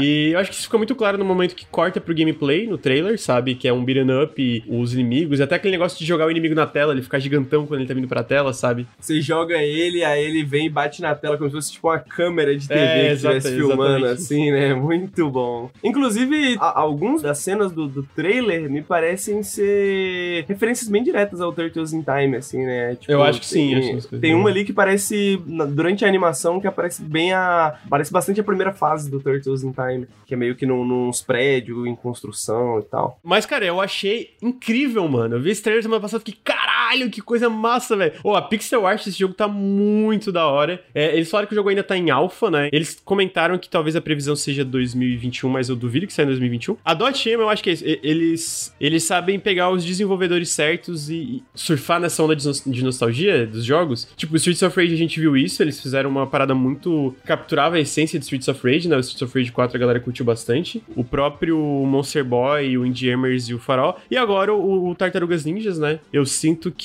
porra, mano, muito da hora. Eu achei de verdade. Eu, eu, eu tô tipo, cara, eu quero muito jogar esse jogo. Já confirmaram copy online, umas paradas assim. Não esperava um anúncio tão repentino de um novo Tartarugas Ninjas que parece tão bom. Acho que era a última coisa que eu esperava, mas, puta, como, como, como acertaram, né, velho? Como É, acertaram. É, é, tipo, eu não esperava, mas que bom que está acontecendo, tá ligado? Exato. Eu não sabia que eu queria tanto, tá ligado? Até ver esse, esse anúncio. O que, que tu acha, Luir, do Tartarugas Ninjas? Cara, eu achei animal o trailer. Muito bom, né, cara? Tudo certinho. Eu também, é igual o Henrique falou, também não imaginava. Não sabia que eu queria, mas já, já me convenceu. A Dotemu realmente tem um histórico muito bom, né, cara? Eles também, eu lembro que eles portaram uns Metal Slugs pro PC. Eu lembro que tem o, o The Last Express. Já jogou esse jogo? Ah, tô ligado. Foi eles também. É no verdade, no tô- tô- Expresso do Oriente. Eu, eu abri a página deles no Steam aqui e realmente foram eles que portaram também. Esse Faraó, eu não, eu não joguei o original, mas parece maneiro também. Ah, mano, é City Builder. Ô, e parece pô, muito bonito, velho. Caralho, eu, eu vi a imagem que tem dele e fiquei, porra. O The Last Express é do mesmo mano que fez Karateka. Meu Deus do céu, velho. Karateka é muito bom, mano. O farol eu sinto que é tipo. Vocês já jogaram Caesar? Não sei se vocês lembram do que tinha no PC, Caesar. Era um, um city builder que eu, eu, eu era muito viciado na época. Então, tipo, eu sinto que parece a vibe de Caesar, só que tipo, no Egito, tá ligado? Tô muito curioso também pra jogar. E eu, eu sinto que eles capricham muito nesses remakes, essas, né, trazer de volta essas franquias e tal. Isso fica pra mim especialmente aparente no próprio Streets of Rage 4, né? Eu fiz uma análise dele no canal que eu, eu, eu elogio bastante o jogo, ele é muito legal. Fez um baita sucesso também pra empresa, vendeu acho que mais de um milhão e tal. Então, os caras estão acertando, né? E eu, eu, eu não vejo razão pra achar que eles não vão acertar nesse Tartarugas Ninjas pelo pouco que a gente viu. Isso aí me lembra o, o- o Sinistro, né? O CG, porque na galera aí que tinha ele no Steam lá atrás, deve ter visto, ele fazia análises avacalhadas no Steam dos jogos, né? Ele ficava sacaneando alguns jogos que a gente gostava e ele tinha, ele fez uma vez uma análise de sacanagem do Civ 5 no Steam, em que ele dizia que era joguinho de ser prefeito do Egito. O faraó, na verdade, é que é isso, né? Então fica aí, espero que o CG finalmente avalie o joguinho de ser prefeito do É, Egito. finalmente esse jogo. Agora de fato tem um joguinho de ser prefeito do Egito, né? Agora tem pra ele aí. Henrique, tem alguma coisa pra concluir aí sobre Teenage Mutant Ninja Turtle? Eu não sei como é que a gente chegou em Faraó, mas gostei do, do, do rumo que a conversa tomou. não, só, só tô bem animado mesmo pro Teenage Mutant Ninja Turtles. Agora a gente vai falar sobre uma coisa que eu vou jogar pelo Weird. A Roblox. Não sei se vocês conhecem Roblox, eu achei essa notícia muito. Roblox! Eu achei essa notícia muito surreal. Eles fizeram um. Eu acho que é IPO, né? Que eles fizeram, que é o nome. Que eles basicamente foram no mercado de ações e tal, valorizar a empresa, papapá. Eles fecharam seu primeiro dia de especulação valorizados em 38 bilhões de dólares. É uma empresa que, com o Roblox, apenas o Roblox, eles valem mais que a EA, valem mais que a Take-Two, valem mais que a Ubisoft, valem mais que boa parte das grandes publishers da indústria de jogos, o que é meio surreal, né? Porque é uma coisa que eu sinto que não é cobrido muito na, na imprensa e tal. Mas o Nautilus já está trabalhando nisso, hein, Lucas? Só queria clarificar que o IPO, se eu não estiver enganado, posso estar enganado, mas IPO é quando a empresa ela se torna pública pela, pela primeira vez. Abre o né? capital, isso. Ela abre o capital, né? Então é o primeiro momento onde outras pessoas, né, ou hedge funds ou qualquer coisa, podem comprar ações dessa empresa a partir de uma análise inicial de quanto que ela é valorizada, né? E aí eles veem se concordam ou não com esse preço. E se eles concordam, se acha legal, a galera compra, o preço sobe, etc, etc, né? É, oferta e demanda, economia básica, aquela coisa toda que eu no mesmo não entendo muito não. Então o ponto é que já era um jogo desse tamanho, né? A gente só não sabia exatamente, não tinha a certeza, digamos, do mercado, né? Não tinha a confirmação do mercado de que era algo tão imenso assim, né? Por que, que você acha, ô Luiz, que, que Roblox é tão imenso assim? Eu também tenho minha, minha- minhas teorias. Queria dar um crédito aqui pro Granja nos comentários dele na pauta. Ele coloca uns comentários, às vezes, né, nessa notícia aqui do Roblox, ele botou assim: meio bizarro o tamanho dessa porra. hein?" Isso aí, acho que é a reação de todo mundo vendo a notícia. Em defesa do Granja, parece que essa foi a última, uma das últimas notícias que ele adicionou na pauta, aí deve ter sido. deve- Porque eu, eu li esse comentário e falei, porra, vou ter que ler, vou ter que procurar alguma coisa pra me informar. O Granja não tá me informando muito. Não, ele linkou ali, né, tal, mas é muito grande porque ele é meio que uma plataforma, na verdade, né? Eu tava vendo, tipo, ele é um jogo, mas é uma plataforma em que as pessoas criam jogos dentro, podem vender conteúdo pra esses jogos, microtransação, tudo isso. E ele tem um público que é majoritariamente criança, né, e adolescente. Ele tava assim no meio do ano passado, parece que ele tava com 146 milhões de usuários, alguma coisa assim. Isso é um absurdo, é muita coisa. Ele tinha uma mistura de um crescimento absurdo com um lucro absurdo. Porque saiu também que ele foi o terceiro jogo que mais fez dinheiro em 2020, passando o Fortnite. né? Ele perdia só para aquele Honor of Kings, lá da Tencent, e acho que era o PUBG. Então é um, é um jogo gigantesco. Com essa base de usuários e o potencial que eles estão vendo com o crescimento, não é tão chocante esse valor que eles alcançaram, mas ainda é porque parece que foi acima das expectativas da empresa e dos investidores o valor que isso chegou. Posso dar minha hipótese por quê? Claro. E aí eu tava conversando um pouco sobre isso com o Luiz um pouquinho mais cedo, né? Também a gente vai falar de uma notícia daqui a pouco sobre um a Naughty Dog contratando um designer de economia, né? Eu acho que eu já comentei isso talvez num periscópio ou num café, mas em 2016, mais ou menos por volta de 2016, eu li uma entrevista com, se eu não me engano, era um designer e um economista que trabalha em EVE Online. Pra quem não conhece EVE Online, EVE Online é um MMO mas a galera brinca que ele é meio que um simulador de Excel, né? Porque tem muitos gráficos e tal, mas ele tem alguns sistemas de monetização. Tipo, você paga uma assinatura, mas você pode comprar essa assinatura mensal com dinheiro do jogo. Isso significa que dá pra você fazer uma ligação direta entre dinheiro do jogo e dinheiro real, certo? Então, a sua nave espacial que vale tanto dinheiro, você pode vender ela e comprar a assinatura do jogo. Faria sentido. Ah. E, e, além disso, tem um mercado negro, um mercado alternativo, né? Em, em relação a, a tudo isso. Mas enfim, o ponto é que esse economista e esse designer Lá em 2016, por volta de 2016, falaram nessa entrevista que o futuro do trabalho era meio que isso aqui, né? né? As pessoas eventualmente não têm, ou não têm emprego, ou, ou não têm mais como trabalhar, ou, ou, qualquer coisa assim. E a maneira que as pessoas vão, vão conseguir dinheiro seria meio que isso, né? A ideia dele. A maneira, que as pessoas iam trabalhar seria tipo isso, ir online, né? E tem pessoas que trabalham em online e fazem muito dinheiro com, com o online, não apenas, sei lá, criadores de conteúdo coisas assim, mas em jogo, né? Dentro do jogo. Você tem uma empresa de sucesso dentro do EVE Online, significa que você consegue gerar dinheiro de verdade para você, né? A gente, a gente teve alguns experimentos com isso, né? Por exemplo, Second Life, tal, tal, tal, mas me parece que esse tipo de coisa está voltando absolutamente com força total. Uh, o Roblox, eu acho que é um grande exemplo disso, mas agora também você tem um, um mercado gigantesco de bitcoins, né? De, de, de, bitcoins não necessariamente, mas de criptomoedas. Você tem joguinhos em criptomoedas e você tem pessoas que estão deixando seu emprego porque tá ganhando mais dinheiro vendendo item no joguinho de RPG, porque ganha em criptomoeda, ganha em Ethereum, e aí você usa essa criptomoeda para outras coisas assim. Então eu imagino que as ações do Roblox estejam tão valorizadas por conta desse potencial. Esse potencial de, como o Luiz falou, né? Mais do que um jogo, ele é uma, uma, uma plataforma, né? Nada impede de você ter um jogo da Nike lá, entendeu? Um jogo da Adidas, um jogo de, de as marcas começarem a entrar nesse tipo de coisa, né? E aí eu queria citar também a, a matéria do meu, do meu colega Matheus Fernandes, que ele lançou semana passada na, no Start Wall sobre um carnaval que rolou no GTA Roleplay, né? Tem um servidor famoso de, de roleplay de GTA. As marcas se organizaram para fazer um carnaval dentro do jogo, já que não podia ir na rua, né? E teve, tipo, monobloco, teve, sei lá, Skoll, tá ligado? Teve, tipo, várias marcas vendo isso como uma puta possibilidade, sacou? Porque as pessoas passam tempo nesse local e etc e tal, então por que não, sacou? E o Roblox me parece entrar muito nessa ideia, sabe? De, tipo, novas maneiras de organizar mesmo o trabalho, sacou? Tipo, porra, vou,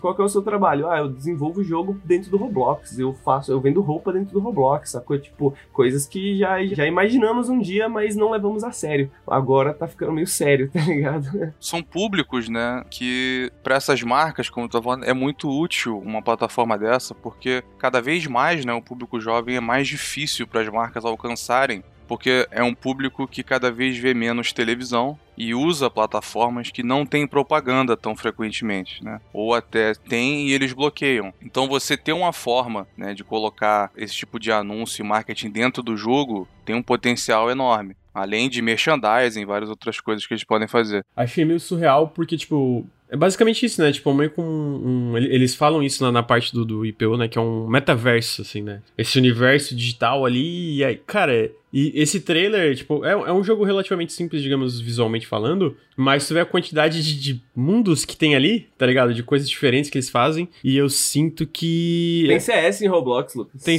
tem tudo em Roblox, basicamente. Por esse breve trailer, basicamente tem tudo em Roblox. Aquele negócio de, às vezes, tá, tipo, não importa o quão informado a gente esteja, a gente sempre vai estar desinformado, né? Porque é, é uma coisa que fica muito por fora da imprensa mais dedicada de jogos, né? Da parte que cobre consoles e PC. E aí, Lucas, você tá tão preocupado assim, de não estar tá por dentro da questão, já faço o convite aí para você e o Luiz pra gente tirar uns dias aí para explorar o Roblox, pra gente pegar um Roblox. Fazer o joguinho Nautilus no Roblox. Fazer o joguinho Nautilus, jogar uns joguinhos nada a ver no Roblox, ver que parada é essa, porque tá aí, né? É, é, trazer informação pro nosso público, né? Ah, eu tô de boa, man. Obrigado pelo convite, mas ah, então não reclama, entendeu? Então você não, estou, no não foi uma reclamação. falar, pô, não, não dá pra acompanhar, mesmo a gente que acompanha não tem como saber, entendeu? A oportunidade tá aí, a vida te apresenta, sacou? A porta se abre. Se você quer passar por ela ou não, Lucas, aí realmente depende de você, cara. Não foi uma reclamação, foi uma constatação. Foi eu constatando um fato. Cara, e aqui? Receita de um bilhão e meio ano passado. A criançada tá gastando muito ali. Então tá explicado também, né? Muito potencial é, não quero dar um milhãozinho pro Nautilus, não. A gente tá precisando aí. na, na moral. Mas não sei se vocês têm mais alguma coisa pra acrescentar em relação ao Roblox. É só algumas notícias, assim, aleatórias. Uma notícia de dois dias atrás sobre o Roblox, que saiu na BBC. Dois jovens de. Um tem 20 anos, o outro tem. Enfim, o título da notícia é: Nós pagamos o mortgage, né? O financiamento da casa dos nossos pais, fazendo videogames no Roblox. Pra gente ter um pouco da noção do, do, do tamanho de Roblox, né? O quanto dinheiro é gerado dentro de Roblox. É nessa mesma notícia da BBC, falando aqui, é, mais de 1.250 desenvolvedores dentro do Roblox ganham 10 mil dólares por mês na plataforma. Nossa. E cerca de 300 desenvolvedores ganham mais de 100 mil por mês na Uhum. plataforma. 100 mil dólares por mês na plataforma. Eu acho que entra também no que a gente... Não sei se foi no último café que a gente falou sobre isso, que a gente tá falando do Steam, né? Da Valve. Que a Valve não cria mais jogos, né? A Valve cria mercado. Eu nunca vou esquecer dessa frase, da, da- dessa Da, matéria. da, da análise do, do Artifact, né? É, exatamente. Eu acho que o, o Roblox é sobre isso, né? O Roblox não é exatamente um jogo, né? Ele é um mercado, né? Foi isso que criaram, né? Mas aí, tá aí, é, Roblox. E aí, entrando na parte de, de, de, de economias e, e- e sistemas e, e economias online e essas coisas, a gente teve uma postagem de, de uma vaga de emprego na Naughty Dog que o estúdio está procurando alguém com experiência desenvolvendo economias em game para PC e consoles. Eu não acho que esse PC quer dizer nada necessariamente, é só que eles estão procurando pessoas com experiência e conhecimento sobre psicologia dos jogadores. O candidato vai ser responsável por criar, implementar e refinar a economia em game e sistemas de progressão. A gente sabe quando eles lançaram The Last of Us Part 2, eles não lançaram com o modo multiplayer que existia no primeiro. Eu não lembro o nome do modo multiplayer agora, mas tinha um modo relativamente popular quando ele foi lançado. Era o Faction. É, Factions, isso mesmo. Mas ah, eles falaram que eles estavam trabalhando em algo relacionado a isso. Eu vou chutar que talvez seja isso, talvez seja uma parada separada multiplayer do The Last of Us Part 2, que vai ser lançado, não sei se vai ser free to play, se não vai, mas eu imagino que tem alguma coisa a ver com esse modo multiplayer que estão fazendo do standalone do de The Last of Us, sabe? Porque o, próximo jogo da Naughty Dog provavelmente vai seguir no mesmo modelo, um jogo single player, etc, o próximo jogo principal, mas faz sentido eles fazerem uma parada standalone multiplayer, né? Especialmente considerando o quão popular era esse modo Factions, pelo que a gente sabe na, na época que o, o primeiro The Last of Us foi lançado. Eu nunca joguei, mas eu sei que tinha uma comunidade bem ativa nesse modo Factions, tanto que a galera teve uma certa reclamação na época quando falaram que não ia ter com o jogo, e aí a própria Naughty Dog falou, cara, a gente tá preparando algo, mas a gente não tá pronto pra mostrar, entendeu? Então eu sinto que pode ser alguma coisa relacionada ao multiplayer do primeiro jogo, uma nova versão standalone, né? Isso é especulação, eu não sei. O que a gente sabe é que provavelmente eles estão trabalhando em alguma coisa multiplayer por essa vaga de emprego, sabe? Então. Vocês chegaram a jogar o, o- o multiplayer do primeiro The Last of Us? Muito pouco, nem me lembro como é que era. Eu não. Mas eu achei interessante porque é bem popular e eu imagino que ficou separado do jogo principal porque, primeiro, eles devem ter expandido o conceito e, segundo, o próprio The Last of Us Part 2 já é uma parada super megalomaníaca, né? Então já era difícil fazer os dois simultaneamente, né? Mas Tem uma galera que é, é muito fã disso, eu vejo muita gente pedindo isso aí há um tempo. Sim, exatamente. Deve ser um esquema assim, free to play pra quem assina PlayStation Plus. Deve ser algo assim, algum negócio standalone aí mais mais ambicioso. É, no que não dá pra saber que progresso tá o desenvolvimento, né? Porque eu acho que dá pra você argumentar que, bom, você já tá contratando essa pessoa pra ser o designer de economia, porque já tá no fim, falta só ver a economia. Ou já tá vendo isso desde o começo, né? Então, não sei. Deve ser algo pra esse ano aí, talvez. Eu eu não sei necessariamente se é pra esse ano, mas eu imagino que talvez mostrar esse ano, porque eu sinto que tem coisa ali que já tá pronta no sentido de, tipo, a base do The Last of Us Part 2 já tá pronta, né? Aí é, tipo, moldar isso pro multiplayer. Claro que isso também é um trabalhão, mas não é, tipo, trabalhar numa engine nova, coisa assim, né?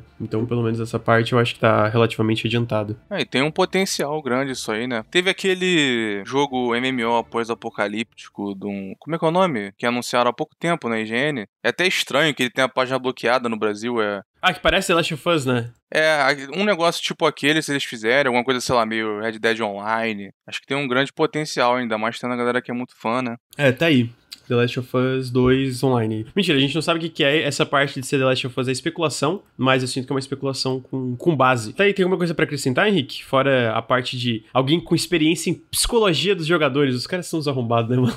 É meio perverso. Eu queria comentar o quanto eu acho engraçado isso, né? Tipo, designer de economia e psicologia. É um bagulho que tem algumas matérias sobre isso, né? Como que esse mercado de, de psicólogos cresceu na última década, na última década e pouquinho, assim, por causa de mobile mobile, né? A gente falou da Zynga também num, num outro café com videogame, né? A Zynga é famosa por ser uma das pioneiras nisso, né? Não sei se vocês sabiam disso, mas a Zynga é uma das pioneiras em trazer psicólogos pra trabalhar junto com seus designers, para você ver, né? E aí agora que tipo de psicólogo se presta a esse tipo de trabalho, realmente é complicado. Isso me lembra daquele economista da, da Valve que depois virou ministro da economia na Grécia, lembra disso? Sim. Nossa, é verdade, né, mano? Tem umas histórias assim, né? Sim, exatamente. Aí você vê a, a Valve hoje, né? Mano, surreal, velho. Tá pariu, melhor que a cara. Grécia. A, a próxima notícia também envolvendo um AAA, mas é só uma notícia que eu trouxe brevemente aqui, porque na verdade eu vi uma parada que vazou, né? Não saiu oficialmente, saiu um teaser do segundo da segunda parte do Ancient Gods, que é o DLC do Doom Eternal. Vou ficar aqui reforçar minha recomendação pro primeiro Ancient Gods, que é um dos melhores DLCs de um jogo já feito. É muito bom, muito, muito, muito bom mesmo. E saiu um trailer do segundo, que não vai dar pra mostrar aqui porque já tiraram todas as plataformas do ar. Parece que eles vão mostrar no dia 17 com o lançamento do DLC pro dia 18 já. Cara, o trailer é tipo assim. Sabe o. Vocês já, vocês já viram Vingadores Ultimato Endgame? Vi não. Sim. O último Vingadores, o último Vingadores que teve, vocês não viram? Acho que eu, acho que eu assisti no cinema, se pá, mano. Porque pra mim todos os filmes Vingadores acabam sendo meio iguais. né? São meio- Mas sabe aquela. tem uma cena que é tipo quando abre vários portais. Isso tem várias vezes já apareceu no Twitter. Abrem vários portais e aí começa, tipo, a galera, tipo, vir um monte de gente ajudar os Vingadores pra sair na porrada com o Thanos. ah, Aham, mano, não é sim. spoiler, tá? Isso aí to- tá, tá todas as redes sociais, não é spoiler. Então, uma, uma parte do trailer do, do Doom Eternal, que é isso, cara. É Vingadores Ultimato. É basicamente o Doom Slayer chegando no topo, assim, de um, de um negócio. E aí vários portais abrindo e vindo robô gigante, vindo soldado, vindo a porra, vindo nave. E do outro lado, os exércitos do inferno. Eu, eu sou muito fã de Doom Eternal. Sou muito fã de 2000 do 2016 também. Tô, cara, eu tô muito... no- eu acho que vai ser uma das melhores coisas que vai ser esse ano. Porque o primeiro DLC, cara, é muito foda. Eles basicamente, tipo assim. Eu, eu sinto que muito DLC tem problema de ser meio superficial, tá ligado? Tipo, não expandir muito no jogo base, ser uma parada meio. Ah, mano, bota mais um conteúdo aí, velho. Foda-se, tá ligado? Muito DLC de AAA pra mim é assim. O Ancient Gods, cara, é, é tipo assim, nível do jogo base talvez até melhor em muitos sentidos, assim. É muito foda. Não, estou na expectativa do, do episódio da parte 2 ser tão boa quanto a 1, não necessariamente porque eu realmente acho a 1, tipo, um da- um dos melhores DLCs de jogos, assim, já feitos, desses DLCs standalone. Mas eu tô muito no hype, velho. Porque é, tipo, é a conclusão pra toda essa bobajada que eles fizeram com o Doom 2016 e o Eternal e escalando as ameaças que tu tá enfrentando, tá ligado? Então, tipo, a ameaça que tu tá enfrentando no DLC é, tipo, porra, o fodão do fodão do fodão. Mano, muito foda, muito foda. Só, que, só trouxe essa notícia só pra pagar pau pra Doom Eternal e pro DLC, porque muito incrível, muito incrível. Porra, o cara com um marretão, velho, caindo no, no porrada com mecha, vai tomar no cu. O foda. grande já me convenceu a jogar Doom Eternal e valeu cada segundo do que eu joguei. E eu ainda quero voltar e jogar mais. Mas eu travei numa parte. Olha essa arte, velho. Como é que tu. Olha essa porra, mano. que Coisa, tipo, exagerada e ridícula. Pra quem tá escutando no feed, eu tô mostrando o concept art principal do DLC. É muito absurdo, cara. É uma parada extremamente exagerada, assim, Ele tá tá ligado? enfrentando um exército de demônios, é isso? É, basicamente. Com o exército dos amigos. Mano, tem um dragão. Os do lado- amigos. Do... o poder da amizade. O poder da amizade. Contra todos os demônios. Essa imagem é 100% tipo vibe de poder. Mano, tem um dragão. Olha, vocês também tem um dragão do lado do, do, do Doom Slayer, tipo um dragão roxo. Tem Porra, dragão ó. e nave, né? Não, mas tem- a nave tudo bem, é tipo, é, é- é bem exagerado. A gente já viu num, num 2016 no Eternal que tinha essa parada super avançada da humanidade e tal. Mas, porra, eu achei muito incrível, mano. Tô muito no hype pra esse DLC. Nossa, brabo demais. Ainda tô, na- ainda tô admirando a arte, velho. Porque é muito, muito, Muito maneiro. foda, né, cara? Caralho. Não imaginava isso no Doom. Tem uma pegada tipo trashzeirazão anos 80, sabe? Muito Sim, Uhum. mano, exatamente, porra. Mas muito legal. E eu recomendo de verdade, eu recomendo muito o DLC, que ele é muito bom, cara. O, o- Só que assim, é- ele é mais difícil que o jogo base. Eu já acho o jogo base difícil, então tem essa observação também. Tá aí, aparentemente a- eles vão mostrar o trailer completo no dia 17 e o lançamento da DLC tá- parece que já é dia 18, né? Então tomara, porque daí se for dia 18, dia 18 é, vamos ver, quinta-feira, porra, já faço live do DLC no mesmo dia, porque Quero muito. Outra notícia de jogo AAA, jogo grande aí, é que Forza Horizon. Isso na verdade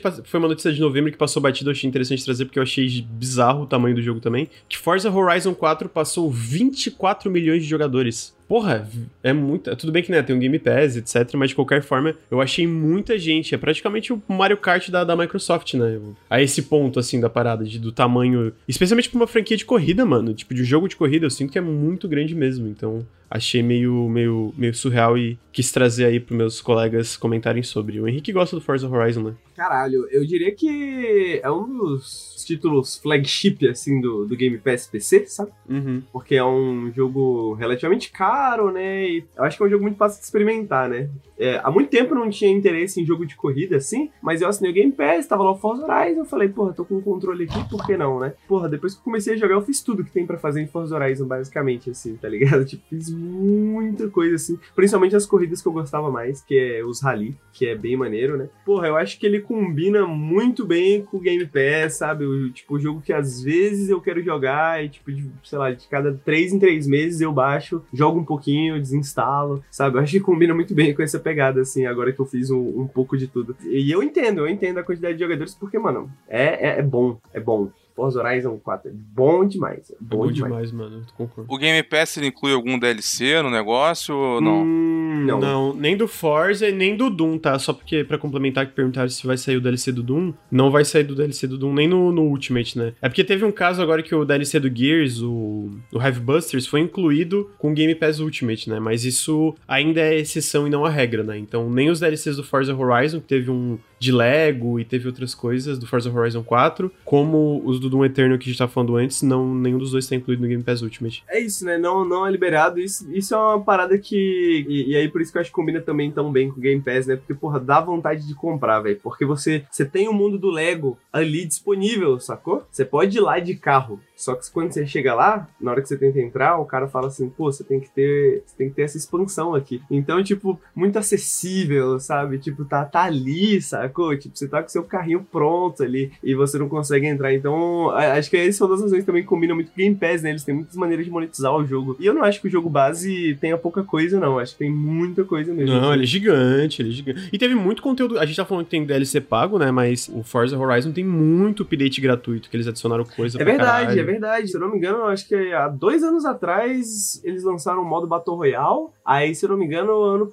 ano passado, alguma coisa assim, teve um modo. Eles novo. lançaram constru- construtor de pistas. É, é, Tu pode construir pista no jogo, tá ligado? Esse ainda eu não testei, e aí, tipo, tem bastante coisa, assim, que eles vão lançando. Por isso que de vez em quando eu ainda baixo Forza Horizon, vou jogar. E, mano, é gostoso, assim, é tipo, porra, principalmente, sei lá, mano, tá ligado aquela reunião chata, às vezes você tem que participar, mano, você baixa Forza Horizon, fica jogando ali enquanto você tá na reunião, é um jogo tranquilo, tá ligado? É muito gostoso só passar tempo dentro daquele mundo ali, sabe? Mas é muita coisa esse DLC do Lego? Como é que é? É uma série de corridas e tem um, alguns carros e alguns... É, muda, muda a estética também do- da parada. Se eu não me engano, é meio que isso. É tipo, você entra numa parte, um- uma parte do mapa e aí vira essa coisa toda meio de Lego, assim, né? Tem essa parte estética também que é bem bonitinha. Sim. Mas, é, teve dois DLCs, o, o- Forza Horizon 4 de tipo de pagos. Teve o do, do Lego e o Storm Island, uma parada assim. Ah, e no 3 teve um DLC de Hot Wheels que a galera fala muito bem. Pois é, mano. esse parece muito maneiro. bem, que, tipo, é uma ilha inteira de Hot Wheels, aí tem coisa, tipo, de loop, coisa virando e etc. A do Hot Wheels tem umas que parece muito da hora, tá ligado? Essa do Hot Wheels eu fiquei com mais vontade do que a do de Lego, honestamente, porque as corridas têm, um- tem uns modos diferentes. É porque eu sinto que esse DLC do Hot Wheels do Forza Horizon 3 ela é mais substancial do que o DLC do Lego do, do Forza Horizon 4, as mudanças, assim, né? Hum. É realmente, tipo, uma ilha do Hot Wheels. Mano, é tipo, isso aí, vai, vai, vai. fun- Mano, é muito doido. É. Mas, se eu não me engano, tem uma, um- uma expansão do Hot Wheels pro Forza Horizon 4. Eu achei, inclusive, que você tava falando Tem, mas é só, é só veículos, não é tipo uma ilha, Ah, etc, só tá ligado? É, é uma coisa menos. Não é grande, que nem que eu tinha citado do, do Hot Wheels do 3. Faz sentido a Microsoft ter dado o Fable pra, pra Playground e falar: não, mano, constrói outro estúdio aí, foda-se, passe livre pra vocês. Porque Forza Horizon é gigantesco, né, mano? Esse ponto eu diria que o Forza Horizon tá maior que Halo e Gears, cara. Tipo, em questão de números, tá ligado? Que é, tipo, pra um jogo de corrida é meio, meio bizarro. É, eles estavam falando naquela apresentação, né, com a, com a ZeniMax, que estavam falando dos 18 milhões de jogadores do, do Elder Scrolls Online. Pô, esse tá com 24, né? Sim, pois é. E o Elder Scrolls Online é pra todas as plataformas, né? PC, PS4, Xbox, Pois é, etc. muita E gente. esse né? é só Xbox e PC. Combina muito com o Game Pass, né? Porque é, ele tem um problema que acaba ajudando um pouco a performance, eu acho, porque ele tem esse problema de licenças, né? Eventualmente ele acaba sendo removido, igual foi o 3 ano passado. Então é bom porque a galera, fala, pô, eu vou comprar pra ficar com ele, e aí tem o DLC, que foi um negócio que o Henrique falou. Eu acho que teve muita gente que já jogou muito no Game Pass e agora que saiu no Steam foi lá e comprou também. Pra ter lá, mesmo saindo full price, foi três anos depois, né? Agora. Três anos, três anos, é, saiu em 2018 o Forza Horizon. Mas é, eu só, só trouxe porque, tipo, saiu, na verdade, essa notícia foi de, de, de novembro, né? Mas eu achei meio bizarro o número. Eu não achei que era tão grande, tá ligado? Trouxe aí pra vocês. E falando de números, eu queria trazer aqui uma também que me deixou feliz, porque eu gosto muito do jogo. O Little Nightmares 2 vendeu mais de um milhão de cópias em um mês e é o maior sucesso da Bandai Namco europeia, né? Da parte europeia da Bandai Namco. E merece, porque, cara, Little Nightmares 2 é muito bom. Então, quis trazer essa notícia que ele saiu no mês passado, né? Mês passado já passou um milhão de cópias e tá sendo bem grande. Foi também uma, um sucesso de crítica e, infelizmente, Tarsier não vai mais fazer Little Nightmares, porque, é, para quem não sabe, a Tarsier foi comprada pela Embracer e eles estão fazendo uma nova IP. Mas, de qualquer forma, eu achei muito legal porque Little Nightmares é do caralho e eu fiquei feliz por esse, por esse número aí. Então eu trouxe, trouxe essa notícia bem rapidamente. A gente tava falando sobre IPO, né? Sobre entrar no mercado ali de, de ações e tal. A Tiny Build também fez uma IPO. E ela foi estimada em 340 milhões de euros. Pra quem não sabe, a Tiny Build publica jogos como Hello Neighbor. Eu não sei se é assim que se pronuncia. Party Hard. Eu queria, eu queria deixar uma coisa aqui. Eu não sei quem já jogou esse Hello, Hello Neighbor. Mas eu acho esse jogo meio zoado, sabia? Eu não sei como é que essa coisa faz tanto sucesso, não. Eu fico meio surpreso. que, que, eu, eu- que eu joguei, eu, eu, eu não gostei, mano. Eu acho que ele. Acho que ele se encaixa muito bem. Tipo aquele estilo de jogo meio Five Nights at Freddy, assim. Aquele tipo de jogo Aham. que não é muito, talvez, nosso interesse, mas que tem uma base forte online por causa de streamers e criadores de conteúdo e tal, tal, tal, sabe? Eu acho que ele deve dar bons let's plays e coisas do tipo, né? Pela, pela maneira que o jogo funciona. Eu suponho que seja por isso, porque o pouco que eu joguei também eu não me diverti muito. Eles falam uma parada que eles acham que eles foram tão bem no. Porque, por exemplo, a Sumo Digital, que é um estúdio com centenas de pessoas lá, eles também fizeram IPO e foram avaliados em 140 milhões de euros, né? E aí, tipo, a Tiny Build é bem menor, então eu fiquei um pouco surpreso com o número. Assim, eles publicam muitos jogos legais. Eu só fiquei surpreso com o tamanho mesmo, né, do, do, do estúdio. Inclusive, tem um que tá pra sair dia 18 agora em Early Access, que é o Cartel Tycoon, que é tipo um jogo de simulação onde basicamente. Pablo é baseado... Escobar você, Simulator. você é o Pablo Escobar, velho? É, o seu mapa, basicamente, é. Você é basicamente o Pablo Escobar, é baseado no narcotráfico dos anos 80. Tipo, basicamente é o Pablo Escobar, né? Esse tem que ter live do Henrique. Que tema, é, não, vai ter que O rolar, que vai tu ser quer o dizer jeito. com isso? Vai ter que ser, não, eu preciso fazer isso, Lucas, não sei, cara, alguma coisa me chama. Mas eles o próprio Pathologic 2 foi publicado pela Tiny Build, né? Tem bastante coisa legal, eu só fiquei surpreso com o tamanho deles. Uma das coisas que eles falam, cara, a gente acha que a gente foi tão bem, é por causa do de eles criarem IPs com longevidade e IPs com potencial pra cross-média, né? Então, tipo, se eu não me engano, o próprio Hello Neighbor estão fazendo animação e tal, então... Aham. É, ele tem livros, não tem? Tem, eu achei uma parada assim também. Cara, e uma coisa interessante citar é que a, Tiny Build tá com sete estúdios internos, né? São estúdios pequenos, pra deixar claro, mas eles compraram o pessoal do Totally Reliable Delivery Service, que é um joguinho, tipo, meio de, de, de física, meio de, de multiplayer meme, assim, né? Physics-based online. Eles compraram o pessoal do, do Party Hard. São sete estúdios, basicamente. Fiquei um pouco surpreso pelo tamanho da, da, da Tiny Build, então quis trazer essa notícia e joguem, joguem Hellpoint. Hellpoint é legal. A galera fala mal, ele, é- ele é bem clunky, mas ele é um, um Souls-like bem interessante. Eu tenho um jogo da Tiny Build que eu quero jogar, inclusive, também, falando deles, é o Not for Broadcast. Tem um, é um outro jogo que eu quero jogar também, que eu tenho muito interesse, mas não Esse eu joguei. joguei um pouquinho, eu joguei uma horinha. É, é- é- é bem interessante, bem interessante mesmo. É, parece bem, bem doido. Eu fui pesquisar aqui do- do- do- dos livros, 16 milhões só em livros do Hello Neighbor. Nossa. Caralho! Tá, tá, tá. Aí tá na, na reportagem tá falando aqui que dentro da Tiny Build agora eles não acham que indie publishing, né, ou publicar jogos indies seja lucrativo hoje em dia. O que eles acham que é lucrativo, né, que deixou de ser lucrativo faz algum tempo. Que é o que eles acham que é lucrativo agora é justamente essa coisa de cross-mídia, né, ou em português transmídia, que a gente chamaria, que é é justamente, né, eles estão falando aqui que quando eles pegam um jogo novo pra publicar, eles pensam, pô, o que, que a gente pode fazer se isso aqui explodir, né? Dá pra gente fazer desenho animado em cima disso, dá pra gente publicar livro em cima disso, né? Então acho que eles viram muito sucesso nisso também. Acho que meio besteira, né? A gente vê tanta publisher independente crescendo, até uma própria notícia que eu trouxe, que eu vou falar rapidamente, não vou dar, dar todos os detalhes, é que a própria Sumo Digital tá abrindo um, um braço de, de distribuição para jogos independentes e jogos menores dentro do estúdio, como, sei lá, o projeto lá deles que foi o Snake Pass lá atrás, né?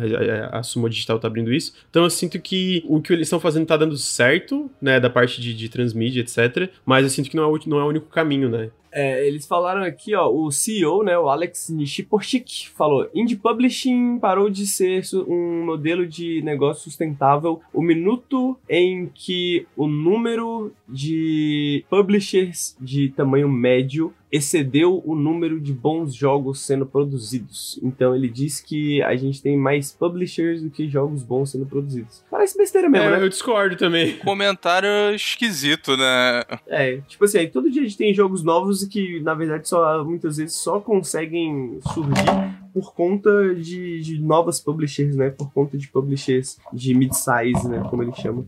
Parece que, tipo, uma coisa alimenta a outra e não uma coisa, né, diminui a outra. É, eu, eu achei meio, meio besteira e, e- Mas. Tá lá, tá dando certo pra eles, né? Pra, pra ser justo, gente, isso é tipo uma, uma palestra de uma, mais de uma hora de duração que ele fala sobre isso, né? Então talvez tenha mais nuance do que necessariamente tu vê às vezes ali numa, numa manchete, né? Mas. Ainda acho que foi uma me- meio besteira o que ele falou ali, né? É que você tem histórias de sucesso, não tem exemplo melhor do que algumas das divisões da Embracer, né? O próprio Valheim, né? A gente pega É. aí que foi tipo. Que é o pessoal da Coffee Stain que publica jogos menores. E a gente tem o Valheim aí que vendeu já. Provavelmente já passou 6 milhões de cópias vendidas em um Deve mês. estar passando agora durante o café. Um durante o café. 6 milhões de cópias vendidas. Foi feito por, tipo, 5 pessoas. Então, tipo, tudo bem que vamos, vamos- a gente tá abrindo um parênteses pra falar que o Valheim é exceção e não a regra, né? Mas, de qualquer forma, essas empresas, essas publishers indies, indies têm vários sucessos. Tem sucessos menores, maiores, sabe? Tipo, não, não precisa ter, ser todo jogo bater 6 milhões de cópias vendidas em um mês para ele ser considerado um sucesso. né? Ou ter um jogo que vendeu, tipo,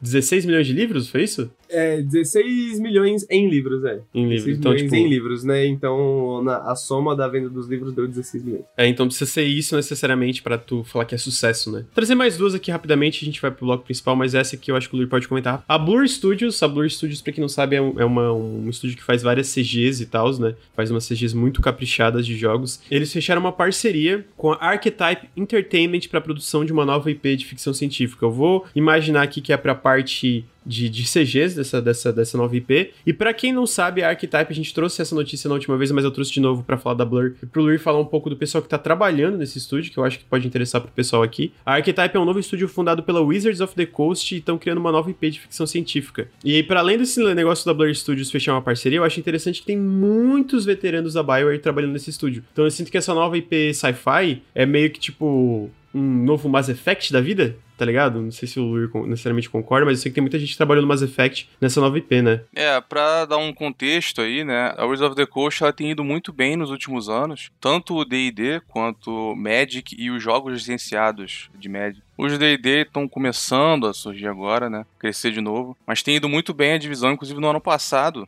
Bem que foi um ano excepcional pela queda na venda de merchandise e tal, mas foi mais da metade dos lucros da empresa foi a divisão Wizards of the Coast, da Hasbro, que é uma das maiores empresas de brinquedo do mundo. Aliás, tem aí um fato que eu descobri outro dia. Tu, tu sabia aí que a Bandai Namco é a maior empresa de brinquedos em receita no mundo? Caralho, não.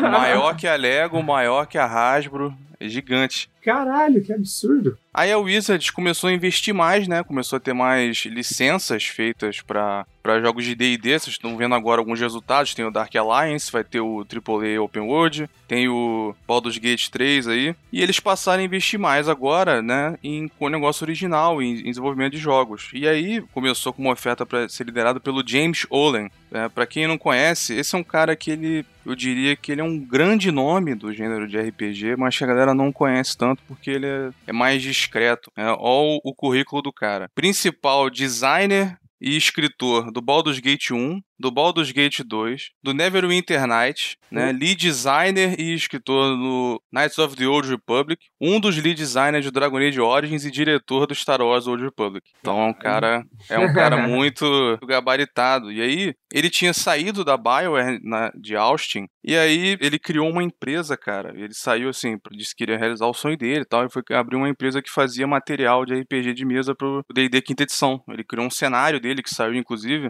É um negócio meio greco-romano, com fantasia. E enquanto ele tava desenvolvendo isso, a Wizards virou pra ele, vem cá, tu não quer liderar um estúdio pra fazer IP pra gente nova, não? RPG? Aí ele disse que era uma oferta boa demais pra recusar. Então eu imagino assim, não é por dinheiro, porque se fosse por dinheiro ele tinha ficado na BioWare, né? Aí ele, ele convocou uma galera que trabalhava com ele já da BioWare. Então o estúdio tá lotado de gente veterana da BioWare. Você tem o diretor criativo, o diretor de animação, o diretor de design de gameplay, diretor, ex-diretor de serviço online da BioWare, o diretor de engenharia de software, o diretor de cinematics, né? Então tem, também veio pro estúdio o Drew Karpyshyn, quem lembra foi um principal escritor do KOTOR e do primeiro Mass Effect, né? Também escreveu vários romances de Star Wars. Ele tá como principal escritor nessa archetype. Assim, tem uma galera também muito que tá vindo do Anthem, né? A gente fala, porra, então tá vindo do Anthem, não, não deve prestar. Mas assim, não sei se alguém, a galera lembra aí, que eu, quem não leu eu recomendo a história dos bastidores do Anthem, falando que a divisão de Austin da BioWare era justamente a que estava dando os conselhos corretos, né, e tentando guiar o jogo pela experiência deles com o Old Republic, e que a BioWare matriz não ouvia, né, meio que por orgulho lá de ser a matriz estar liderando o jogo.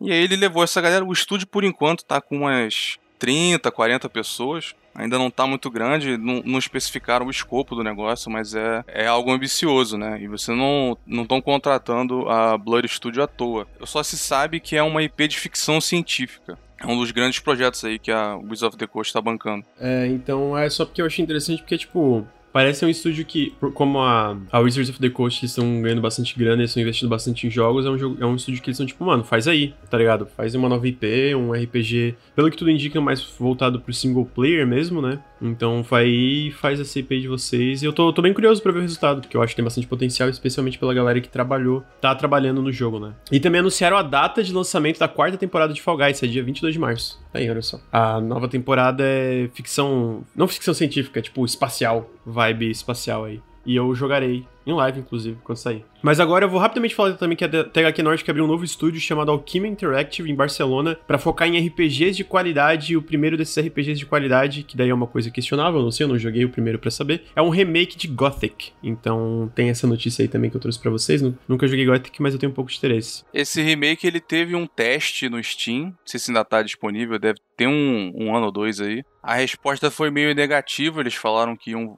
voltar pra trabalhar no jogo, eh, fazer ali, que provavelmente sairia só em 2021 por aí. Aí agora eles confirmaram que vai sair mesmo e que é esse estúdio fazendo, né? Que antes era só, acho que era só THQ Nordic Barcelona, algum é, negócio assim, não era? assim. Uhum. Aí agora deu o nome e tal. O, o Gothic, cara, ele. O, o maior desafio deles acho que é o próprio o gameplay. Acho que se você pegar hoje, é um combate muito zoado. Não vi como é que tá esse alpha aí. Eu já vi a galera falando que Gothic, os jogos da, da Piranha Bytes, né? Que o original da Piranha Bytes é tipo, ele, ele ele é bem clunk, mas a parte de exploração e tal, ele é bem particular de ter uma fanbase tipo, que gosta muito do que, que eles fazem, né? sim, O próprio, sim. o próprio o outro que eles fizeram foi o Alex, né? Eu acho que é Alex o nome, que é um, um É. sci-fi. Que a galera fala a mesma coisa, tipo, ele tem um combate meio clunk, ele é todo desengonçado. Desengonçado é a palavra. Quando a galera fala de Eurojank RPG com ideias legais, um dos exemplos é esse, entendeu? é, é, os- é os jogos da Piranha Bytes. Aham. É, é tipo isso. Eu tenho curiosidade porque eu sempre gosto de, tipo, ter, ver isso, sabe? Porque eu sinto que é um estilo de design bem diferenciado, assim. Pode ser que te- esteja bem ultrapassado hoje em dia, mas talvez tenha coisa ali que pode, sabe, ter uma, uma coisa interessante ali no meio. É isso que eu quero dizer. Por mim, cara, quanto mais estúdio RPG, melhor. Eu já vi uma galera que eu, que eu acompanho, assim, de, de, de crítico falando bem do Alex, né? Que o Alex é o mais recente deles, pra deixar claro. E eu vi uns vídeos que eu olhei aqui a ambientação e fiquei, ah, mano, tem umas coisas, tipo, estética de design diferenciadas aqui que eu tenho interessante de jogar, né? Tá, e eles também fizeram o Reason, né? Que também é outro que é bem divisivo, pra dizer no mínimo. Uhum. Então, tá aí.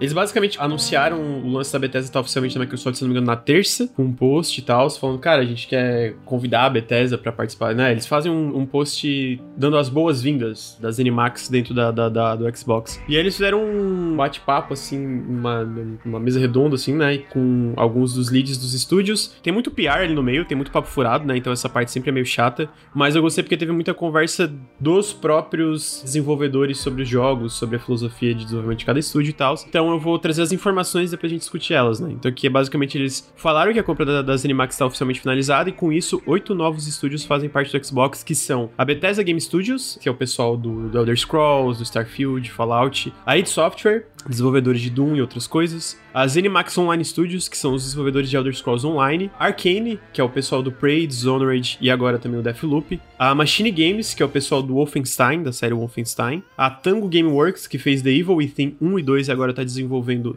Ghostwire Tokyo, e tem a Alpha Dog e a Roundhouse Studios, que eles comentam nessa mesa redonda que eles ainda não estão prontos para falar sobre o que, eles estão fazendo. A Alpha Dog é um estúdio especializado em mobile, e a Roundhouse é a antiga Human Head Studios que fez o Prey original, e tem alguns dos funcionários da antiga Human Head, né? Phil Spencer fala que é o próximo passo em construir uma organização first party de liderar a indústria, no caso, né? Você tá ali no topo da, das first party. No bate-papo que rolou, Spencer disse que a compra da Bethesda foi sobre criar novos exclusivos para sistemas que suportam o Game Pass, que eles vão honrar contratos pré-estabelecidos e continuar suportando jogos com comunidade em outras plataformas, Elder Scrolls Online, por exemplo, ou Fallout 76. E também eles falam sobre jogos com legado, então eu imagino que jogos mais antigos, assim, né? Mas tudo indica que boa parte dos futuros lançamentos vão ser só PC, Xbox mobile. Se um dia o PlayStation, o Nintendo é, ou o Switch receber o Game Pass, a gente vai ver esses jogos no, no Switch e no PlayStation também. Eu sinto que pra gente ter certeza disso só vai ser em junho, que vai ser o próximo evento, onde vai ser junto da. Vai ser tanto a- um evento dos dois, né? Das Animax da Microsoft. A gente vai ver realmente, sei lá, Starfield vai ser exclusivo e os próximos jogos da Bethesda de fato vão ser exclusivos. Mas quando o Phil Spencer fala que essa compra foi sobre criar novos exclusivos para sistemas que suportam o Game Pass, isso deixa bem claro o que ele quer dizer com, com a compra como um todo, né? Eu só queria dizer de nada pro Phil Spencer, porque eu tava falando com o Granja, no- a gente tava conversando sobre isso uns dias antes de ter o negócio, né? Como eles não estavam sendo claros sobre o bagulho. Aí eu mandei, ó, eu vou ler a mensagem que eu mandei tu. Eu falei assim, porra, era só falar o seguinte: não vamos cancelar versões já anunciadas e vamos honrar acordos já assinados. Mas o futuro da ZeniMax vai ser só nas plataformas onde o Game Pass está presente. E foi exatamente o que ele falou.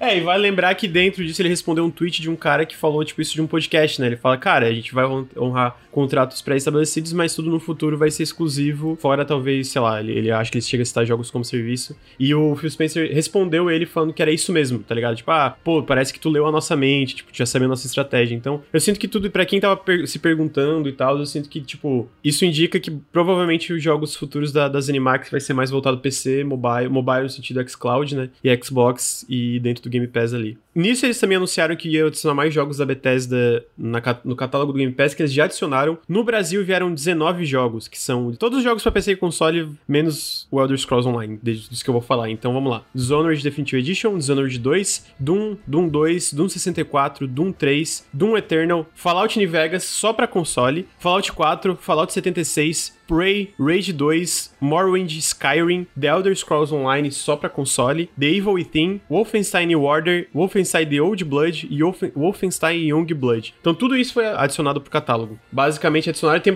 tem coisa faltando, tem jogos faltando aí, obviamente, a gente sabe, por exemplo, eu até comentei no, no dia que, cara, cara, porra, The Evil Within 2 é um jogaço que eu queria que mais gente tivesse a oportunidade de testar, né? Que eu sinto que pouca gente jogou isso não foi adicionado ainda. Mas eventualmente eu acredito que tudo vai estar no, no- no- no catálogo tanto do Game Pass de PC como no Game Pass de console, né? Eu imagino que muita jogo aí que não foi adicionado, por exemplo, no catálogo de PC, é também por causa que tem que portar ali pro Windows Store, né? Pra estar tá dentro da loja do Game Pass, então tem, tem esses empecilhos. É, o New Vegas é Steamworks, né? Pior que o Oblivion tá aqui no Game Pass. Acho que foi um erro aí de comunicação. Ele tá lá. Eu só tô feliz que eu vou poder jogar Fallout 76, velho. Caralho, Essa é a Henrique, que melhor raiva, parte. mano. Tô cansado, Henrique, mano. Mas é, algumas outras coisas interessantes antes da gente discutir sobre essa aquisição como um todo, né? Que a gente já discutiu, mas teve isso eu acho legal gente trazer também. É que dentro do bate-papo, o Phil Spencer cita que a Tango, a Tango, pra quem não sabe, é o estúdio do Shinji Mikami, né? Que faz do Evil Within lá no Japão. É um ótimo passo para uma presença first party maior no Japão. Eu sinto que o passo, né, indica que eles estão querendo expandir. Imagino tanto a Tango ou talvez outras aquisições lá no Japão como um todo. Ah, o Spencer também fala que tá animado para o futuro da ID Tech dentro do Xbox e como ela pode ser usada dentro organização. Nisso ele cita especialmente estúdios voltados para shooters, né? Ele cita Coalition e a 343. Também é interessante citar a matéria do Windows Ce- Central, que é uma matéria que fala sobre como o Xbox vira uma, uma- um negócio com muitas franquias super relevantes com essa aquisição aquisição, né? Que jogos single player vão excepcionalmente bem dentro do Game Pass, de acordo com, de acordo com fontes deles. Então eu sinto que isso também dá mais oportunidade para esses estúdios trabalharem no que eles trabalham, né? Que é tipo jogos como os jogos da Arcane, os jogos da Tango, até os, os próprios jogos da Bethesda são jogos voltados pro single player. Então, se os jogos da, da- do Game Pass vão excepcionalmente bem em jogos single player, eu acho que é um, é um bom sinal, pelo menos pro futuro próximo médio. E eu acho que no geral é isso. Eu sinto que a gente vai ter mais uma, uma clareza ainda maior só lá em junho, né? Que eles estão preparando um evento pro verão americano, né? Com, com as duas empresas conjuntas ali. Que eu imagino que eles vão revelar mais coisas. Mas ainda, pra mim, é tipo isso, né, cara? É muito bizarro ter a, a noção de que tudo isso vai ser no Game Pass. Tipo, sei lá, não sei se vai ser o próximo jogo da id Software, vai ser Doom. Mas, tipo, vai estar no Game Pass no lançamento. O próximo jogo da Arkane fora o Deathloop e o, o Ghostwire Tokyo, que tem essa exclusividade temporária, Game Pass no lançamento, né? Tipo, Starfield, Elder Scrolls, essas porra tudo vai estar no Game Pass no lançamento. São franquias gigantescas, né, mano? É tipo uma parada de caralho, mano. Próximo jogo da Bethesda. Cara, no momento, eu não, eu não sei se. É porque tem a questão do tempo de, de mais recente e tal. Mas eu, Halo não é mais a maior franquia da Microsoft. Eu acho que não, eu acho que não. Eu, eu sinto que. Elder Scrolls é maior. Eu acho que Elder Scrolls é maior mesmo. O próprio Fallout, dependendo aí de como vier o próximo, né? Uhum. Acho que aí oficializou, né? A gente já viu diretamente várias coisas dentro do, do, do próprio Game Pass, né? A gente, pô, 19 jogos aí. Inclusive, fica a minha recomendação: joguem Dishonored, joguem Prey. Cara, Prey tá no Game Pass. Não tem por que não jogar Prey agora. Por favor, É imploro. Eu, eu me É. ajoelho, mano. Joguem Prey, dê uma, dê uma chance pra esse jogo. Eu amo muito. Quem falar que não gosta vai levar ban. Que ninguém quer saber a opinião de quem não gosta de Prey, porque se, tu- se não gosta de Prey, a tua opinião tá errada. Como eles ainda não anunciaram coisas do futuro desses estúdios, ainda não, não caiu a ficha direito, tá ligado? Porque, tipo, cara, é, é muita coisa. Mano, o Arcane, eu, eu, eu sei que isso não é necessariamente uma opinião aqui no canal, mas eu acho o Arcane um dos melhores estúdios aí, desses estúdios grandes, AAA. Eu acho que eles são dos melhores, mano. Eles fazem Eu jogos. tipo, concordo com essa opinião. eu acho que eles fazem jogos incríveis e ni- ninguém faz coisa parecida nesse escopo dentro da indústria, né? Talvez aí dos Montreal, mas a, a Square fez aí dos Montreal trabalhar em Vingadores, né? Então tá aí. Então eu recomendo muito. Boa parte dos jogos foi adicionado. O próprio Devil Within, o 1 eu não gosto tanto, mas quando eles adicionarem o 2, joguem o 2, cara. Porra, é muito bom. Muita gente deixou passar batido. Eu lembro que quando eu joguei, fiquei, cara, por que não tem mais gente falando desse jogo? Muito legal também. A Arkane é um estúdio também que fica beneficiado por essa compra, porque era um estúdio que, pelo menos internamente, eu tenho a impressão de que, pelo jeito que estava antes, eles estavam um pouco, não em perigo de fechar, mas estavam num certo declínio, porque eles estavam vindo numa sequência de jogos que desapontaram em vendas É, da comercial. Zenimax. Eu acho que isso é excelente pra eles. Não só tira essa pressão, né? Porque eu acho que eles venderam principalmente porque não tinha tanta perspectiva de eles crescerem. Tipo, era o momento deles venderem. E até porque, né, os diretores, nenhum deles é envolvido, era en- envolvido com videogames mesmo. O Robert Altman, que morreu, era um advogado, né? Um dos outros membros do board era o, o irmão do Trump, que faleceu. Tem um, o Jerry Bruckheimer, que é produtor de Hollywood. Assim, era só um bando de tubarão mesmo, capitalista. Os caras estavam lá pra vender no pico. Eles estavam tendo uma certa dificuldade em se encontrar, porque teve primeiro aquela época, teve alguns anos aquela campanha do Save. Como é que era? Save Player One, não era a campanha? ganhou ano pra depois eles anunciarem, tipo, Fallout 76. Fallout 76, a banda de multiplayer, não sei o quê. Eles mudam de mensagem completamente de uma hora pra outra. E não tava funcionando também a outra tentativa. Então acabou sendo a melhor hora pra eles e eu acho que pros estúdios também, né? O próprio Evil Within não foi tão bem, né? Isso a gente discutiu já alguns podcasts sobre o Game Pass, que é uma coisa que a gente vê isso no. É foda, no longo prazo não, não dá pra saber, né, mano? Não dá pra saber como isso vai evoluir e tal. Mas no curto prazo. Curto a médio prazo, eu diria que não. Pelo menos por enquanto eles vão estar tá suave, né? Eventualmente isso pode. Pode, deve mudar de alguma forma. Eles chegam a comentar que de novo é muito pior, né? Mas já, mano, tentar fazer umas paradas diferenciadas, arriscadas aí por causa, do, por causa do Game Pass, né? Tipo, da- de, de não fazer a mesma coisa e tal. Eu queria mesmo, eu já comentei isso no podcast, eu queria que, como, assim como acontece na Double Fine, na Obsidian, que eles pegassem, que eu acho muito difícil, né? Mas que eles pegassem, sabe, equipes menores dentro dessas equipes grandes? É basicamente isso que eu queria que acontecesse em todos esses estúdios. Ah, mano, pega a id Software, pô, pega uma equipe pequenininha aí e faz uma parada diferenciada, tipo, um Stand Up Grounded, outros jogos que tem desses estúdios que estão saindo, né, da, da ali que estão agora dentro da organização, a própria Ninja Theory. Então eu queria que isso acontecesse, eu não acho que vai acontecer, mas seria legal ver a Arkane fazendo um joguinho menor e tal, e, e, e diferenciado, tá ligado? Tipo, o que que o fundador da Arkane saiu e tá fazendo o Raid West? Uma parada nessa vibe, entendeu? Uma coisa É, que eu queria. acho que não fazer isso é uma grande causa de evasão nesses estúdios, né? Você vê a quantidade de gente que é ex-BioWare, ex-CD Projekt, ex-Bethesda, o o que seja, entendeu? Vai fazendo estúdios menores pra poder realizar esse tipo de coisa. Mas o, eu posso abrir um parênteses aqui de, de especulação barra fofoca? Ih, rapaz, lá vem. o Luiz sempre com a sua foco. Vai, mano, fala. Ó, não sei se vocês repararam nisso também. Mas se vocês verem no- na apresentação da parada, olhando assim, sem conhecer o nome e tal, só batendo o olho, tendo uma impressão puramente de linguagem, quem parece que manda nas Animax no vídeo? Ah, não sei, eu, eu, não tô entendendo a Ah, pergunta. eu, eu- não, Ah, é quem porque, manda nas assim, Animax agora é a Microsoft, é, né? Tipo, Não, não, é, dentro, dentro do, dentro da própria Zenimax, quem parecia mandar ali? Todd Howard. Tu achou? Eu achei que pela parecia pra mim o Pete Hines. Pete Hines, é, o Pete Hines, né? Porque ele tava li- é, li- guiando a conversa, né? É, eu acho que ele tá abrindo as asinhas dele, porque agora morreu o CEO Robert Altman e, e ninguém anunciou quem é o novo presidente. Mas não vai ter um novo CEO dentro das Animax, né? Porque, tipo, por Não, mais tem que que... ter um diretor da divisão inteira. Entendi. E não tem.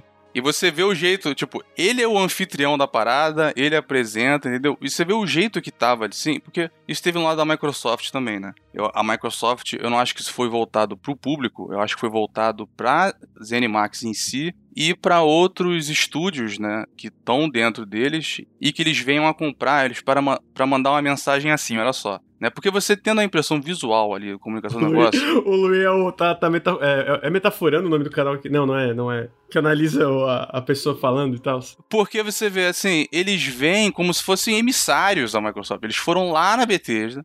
O Phil Spencer tá ali ao lado, o Aaron Greenberg tá ali, eles estão assim, eles estão pagando pau pras Animax ali. Não sei se tu reparou nisso. Eles estão assim, nossa, eu tô empolgado pra ver o que, que vocês vão fazer. Como se ele não fosse o chefe. Como se ele não soubesse para Ele tá assim, nossa. Se... Tem uma até que ele fala assim: Não, se vocês quiserem, vocês vêm pra cá e, e pegam o nosso feedback, a gente vai ajudar. Como se eles não fossem a, a- a direção, entendeu? Eles estão mostrando uma certa reverência pra passar uma ideia de que, ó, a gente não tá absorvendo, a gente não tá engolindo as Animax. Tanto que é anunciado ali negócio como Bethesda é, Mais mais, Xbox. Microsoft, entendeu? É tipo, um É. ali- eles estão passando a imagem de uma aliança. É, mas, mas a gente sabe que isso é caô, né, mano? É, Eu, eu sinto que é impossível no longo prazo não ter demissão por causa de redundância, tá ligado? Tipo, no longo prazo, quando, né, tipo, tá, tá mais organizado as paradas, porque, né, de entrar rápido assim, o tamanho, a quantidade de funcionário não tem como, mas eventualmente ali tá tudo organizado. Aí tem duas divisões de distribuição, duas divisões de marketing, duas, é, é- é eu, eu sinto que a Microsoft vai demitir a galera no longo prazo. Como sempre acontece nesse tipo de mega aquisição, né? Tipo, a galera no começo ah, pode acontecer, mas eventualmente sempre tem, ok, redundâncias, vamos demitir, sei lá, pessoal, entendeu? Então eu- eu sinto que isso que tu falou faz sentido, né? De tipo, ah, vamos passar essa imagem, mas é, no fim é uma imagem. É tipo, cara, não, É uma passar essa- imagem, é uma imagem. É pra tranquilizar quem tá lá nas Animax e tranquilizar quem vai ser comprado no futuro aí. Porque até tem os boatos aí de que tem uma outra compra desse, desse porte. Então, eu acho que eles querem passar essa ideia. E porque, assim, tem a expressão em inglês, né, de balançar o barco. Né? A, a Microsoft não gosta disso, claro. Hoje, né? Hoje, é hoje, né? Porque. Antigamente, quando eles compravam, era o oposto. Meu É, Deus ele- céu, eles mano. balançavam o suficiente que enchia, todo mundo afogava, o negócio afundava. Mas a- agora, cara, eles eles estão com a filosofia assim: vamos, vocês entram, a gente vai dar todo o apoio, vamos fazer o que vocês quiserem. A gente ainda não viu ainda alguém que dessa nova leva, alguém que esteja com eles há, sei lá, cinco anos, entendeu? Que é- eu acho que é a partir de uns cinco anos que eles vão começar a interferir mais, cobrar mais resultado. Eu acho que essa questão também de deixar o publishing e o marketing tudo da ZeniMax é porque facilita um pouco o trabalho deles, né? Porque o Matt Booty ali teria que basicamente dobrar o trabalho dele se ele assumisse tudo agora de uma vez, né? Quantidade de estúdio para supervisionar. Então eu acho que alivia um pouco, ainda mantém um pouco da identidade da galera com a ZeniMax e essa aparente independência que a gente sabe que não existe, né? Mas pelo menos temporária ou criativa por enquanto, ou, ou médio ou longo prazo também fique. Eu vou falar o que eu quero com isso. Eu quero Prey 2. Eu quero Prey 2.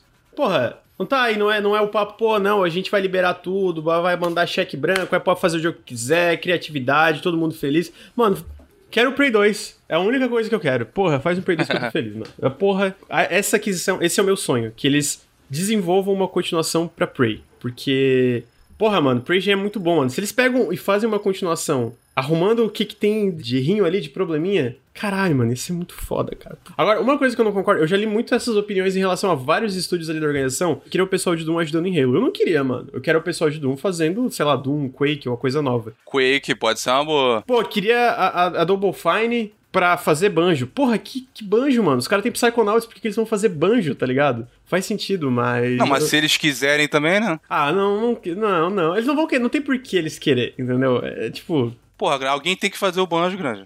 Mas tem, mas Alguém- não, não, não. Vai que tem um super fã lá dentro da Double Fine que tá doido pra fazer. Pode ser, não sei, não, não. A gente nem chegou a ver. Eu li um hot take que eu fiquei muito puto. O cara da, da IGN, o Ryan McCaffrey, que é o editor de preview Nossa. da IGN, ele falou: pô, mano, agora que o Obsidian tá aí, pega o pessoal que tá no Grounded, no The Outer Worlds, cancela tudo e bota pra trabalhar no próximo. No próximo Elder Scrolls. Eu fiquei, que isso, ajudando. mano? Não é nem fa- ajudando. Pelo amor de Deus, ajudando. Que, que, que porra de hot take é esse, mano? Pelo amor de Deus, tu, tu é o editor de preview da IGN, para de falar merda, irmão. O que, que tu tá falando bosta, cara? Porra, eu fiquei muito puto com esse hot take. E aí o outro era o editor de review falando: Não, imagina como é que está a posição da, da Obsidian agora que ela está na Microsoft. Se eu fosse a Microsoft, eu pensaria em cancelar a Valve e botar todo mundo pra trabalhar no Elder Scrolls, pra Elder Scrolls ser essa geração. Que isso, velho? Porra, vocês não. Caralho, vocês não. Os caras estão trabalhando no projeto que eles querem, não. Cancela toda essa porra aí e vai trabalhar na próxima. Mano, é, é, é um nível de hot take que eu fiquei impressionado pela ignorância, cara. E o cara é um cara que tem contato direto com o desenvolvedor, mano. Eu fiquei muito revoltado, velho. Fiquei muito revoltado. Se ainda fosse, vamos dizer, jogos que tiverem flopado profundamente, vamos, ainda assim eu acharia errado, tá? Mas vamos lá. Grounded bateu, bateu tipo 5 milhões de jogadores. O, o The Outer Worlds vendeu 2 milhões de cópias e são projetos menores que, porra, deram muito retorno. Criaram novas IPs ali, tipo, porra, já com um renome, entendeu? Então, tipo, the fuck, mano? O que, que tu tá falando, velho? Puta que. Eu fiquei, ô, eu, achei, eu fiquei revoltado, mano. Eu fiquei, caralho, como é que um cara desse trabalha como editor de preview? Aí depois eles voltaram atrás. Não, isso não é sobre o que a gente quer, o que, que seria melhor pra. O que, que seria melhor pra Microsoft? Virou acionista, filha da puta? Virou tá falando? acionista. Igual, igual ele é baba-ovo do Tesla, né? Da, da Tesla. É, o cara, o, o Ryan McCaffrey, ele fanboy da, do Elon do Musk. Elon né? Musk. É Não, muito assim, gamer gente, o cara, Pra deixar né? claro, eu, eu, não, eu não acho que isso é tipo a higiene. Tem gente lá que trabalha na higiene lá de fora ou qualquer coisa, que eu já vi que é uns jornalistas muito, tipo, porra, os caras que tem. Que já fizeram umas matérias muito legais. Inclusive, tem uma jornalista que é a Rebecca, alguma coisa. Ela trabalhava na Game Industries na parte de, de notícias e etc. Mano, ela é muito foda. Muito foda que ela tá trabalhando agora na higiene disso, sabe? Então, tipo assim, o problema não é necessariamente higiene e organização. O problema é o Ryan McCaffrey e esse outro cara. Os caras só falaram bosta, mano. Eu fiquei, eu fiquei Aquele outro cara é relativamente sênior, né? É, senior também. Falaram no, que no podcast Unfiltered, também falaram, não, mano, pega a galera da Exile, bota tudo no Fallout. Tipo, caralho,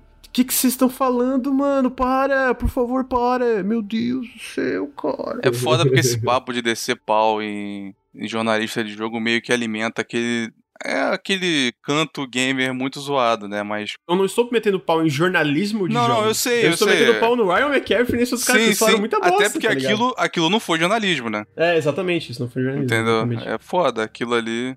Alguém até lembrou da frase ali que tinha na. Eu lembro de muito tempo, naquela nossa época de fórum, assim, né? Falando que você não pode escrever ignorância sem higiene. Porque é, é foda, né, cara?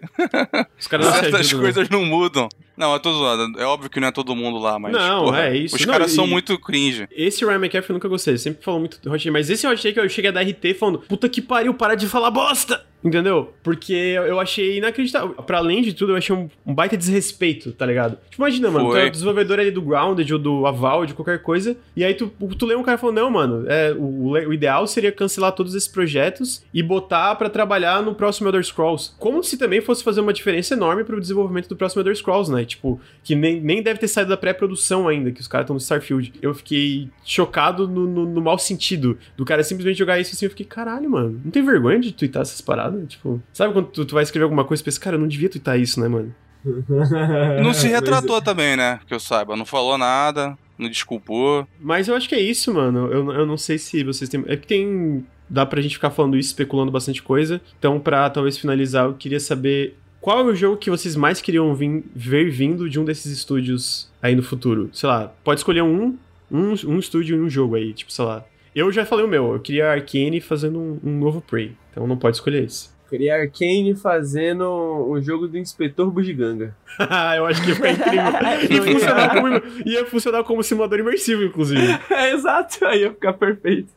Eu não sei, mas é porque eu gosto muito. Eu gosto muito do estilo da Arkane. Eu queria muito ver essa pegada do simulador imersivo em novos universos. Assim, eu não sei exatamente o que, que eu queria, mas provavelmente seria alguma coisa nova da Arkane nos moldes do Prey. Entendi, faz sentido. Tem rumor que o, o Harvey Smith, ele tá, tá junto com outros, o outro time, o de Austin, né? Porque o pessoal que tá trabalhando no Deathloop é o pessoal de Lyon, na França, né? Que é o pessoal que trabalhou no Dishonored 2, se não me engano. E no Death of the Outsider. O pessoal do Arkane Austin, trabalharam no Prey. E eles estão fazendo outro jogo, eles estão fazendo um novo jogo dentro do Arcane. E aparentemente é uma nova IP em um novo mundo. Ah, E um dos leads é o Harvey Smith, né? Que foi o lead de Dishonored também. Então eu tô bem curioso pra ver. Tinha alguns rumores, mas isso é só rumor, eu nem, eu nem vi de onde viu, saiu exatamente. Então vê bem como fofoca e especulação que era meio gótico barra vampiro esse jogo novo. Então, torcendo pra ser, porque eu acho que esse é um, uma- um tipo de universo, ambientação que. Porra, tá aí, um jogo de vampiro da Arcane. É, ia Porra. ser muito foda, mano. Ia ser muito foda.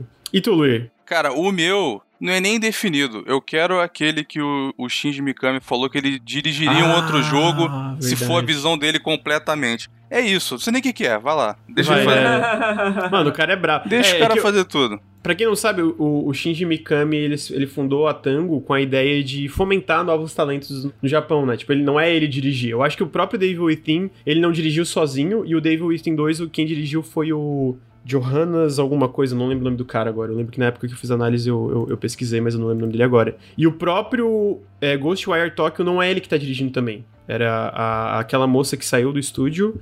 Ah, eu esqueci o nome, e agora é um outro cara que pegou e tá, tá, tá tipo, finalizando o projeto, né? Todo mundo sabe quais são os dois jogos mais importantes do Shinji Mikami, né, velho? Resident Evil 4? Não.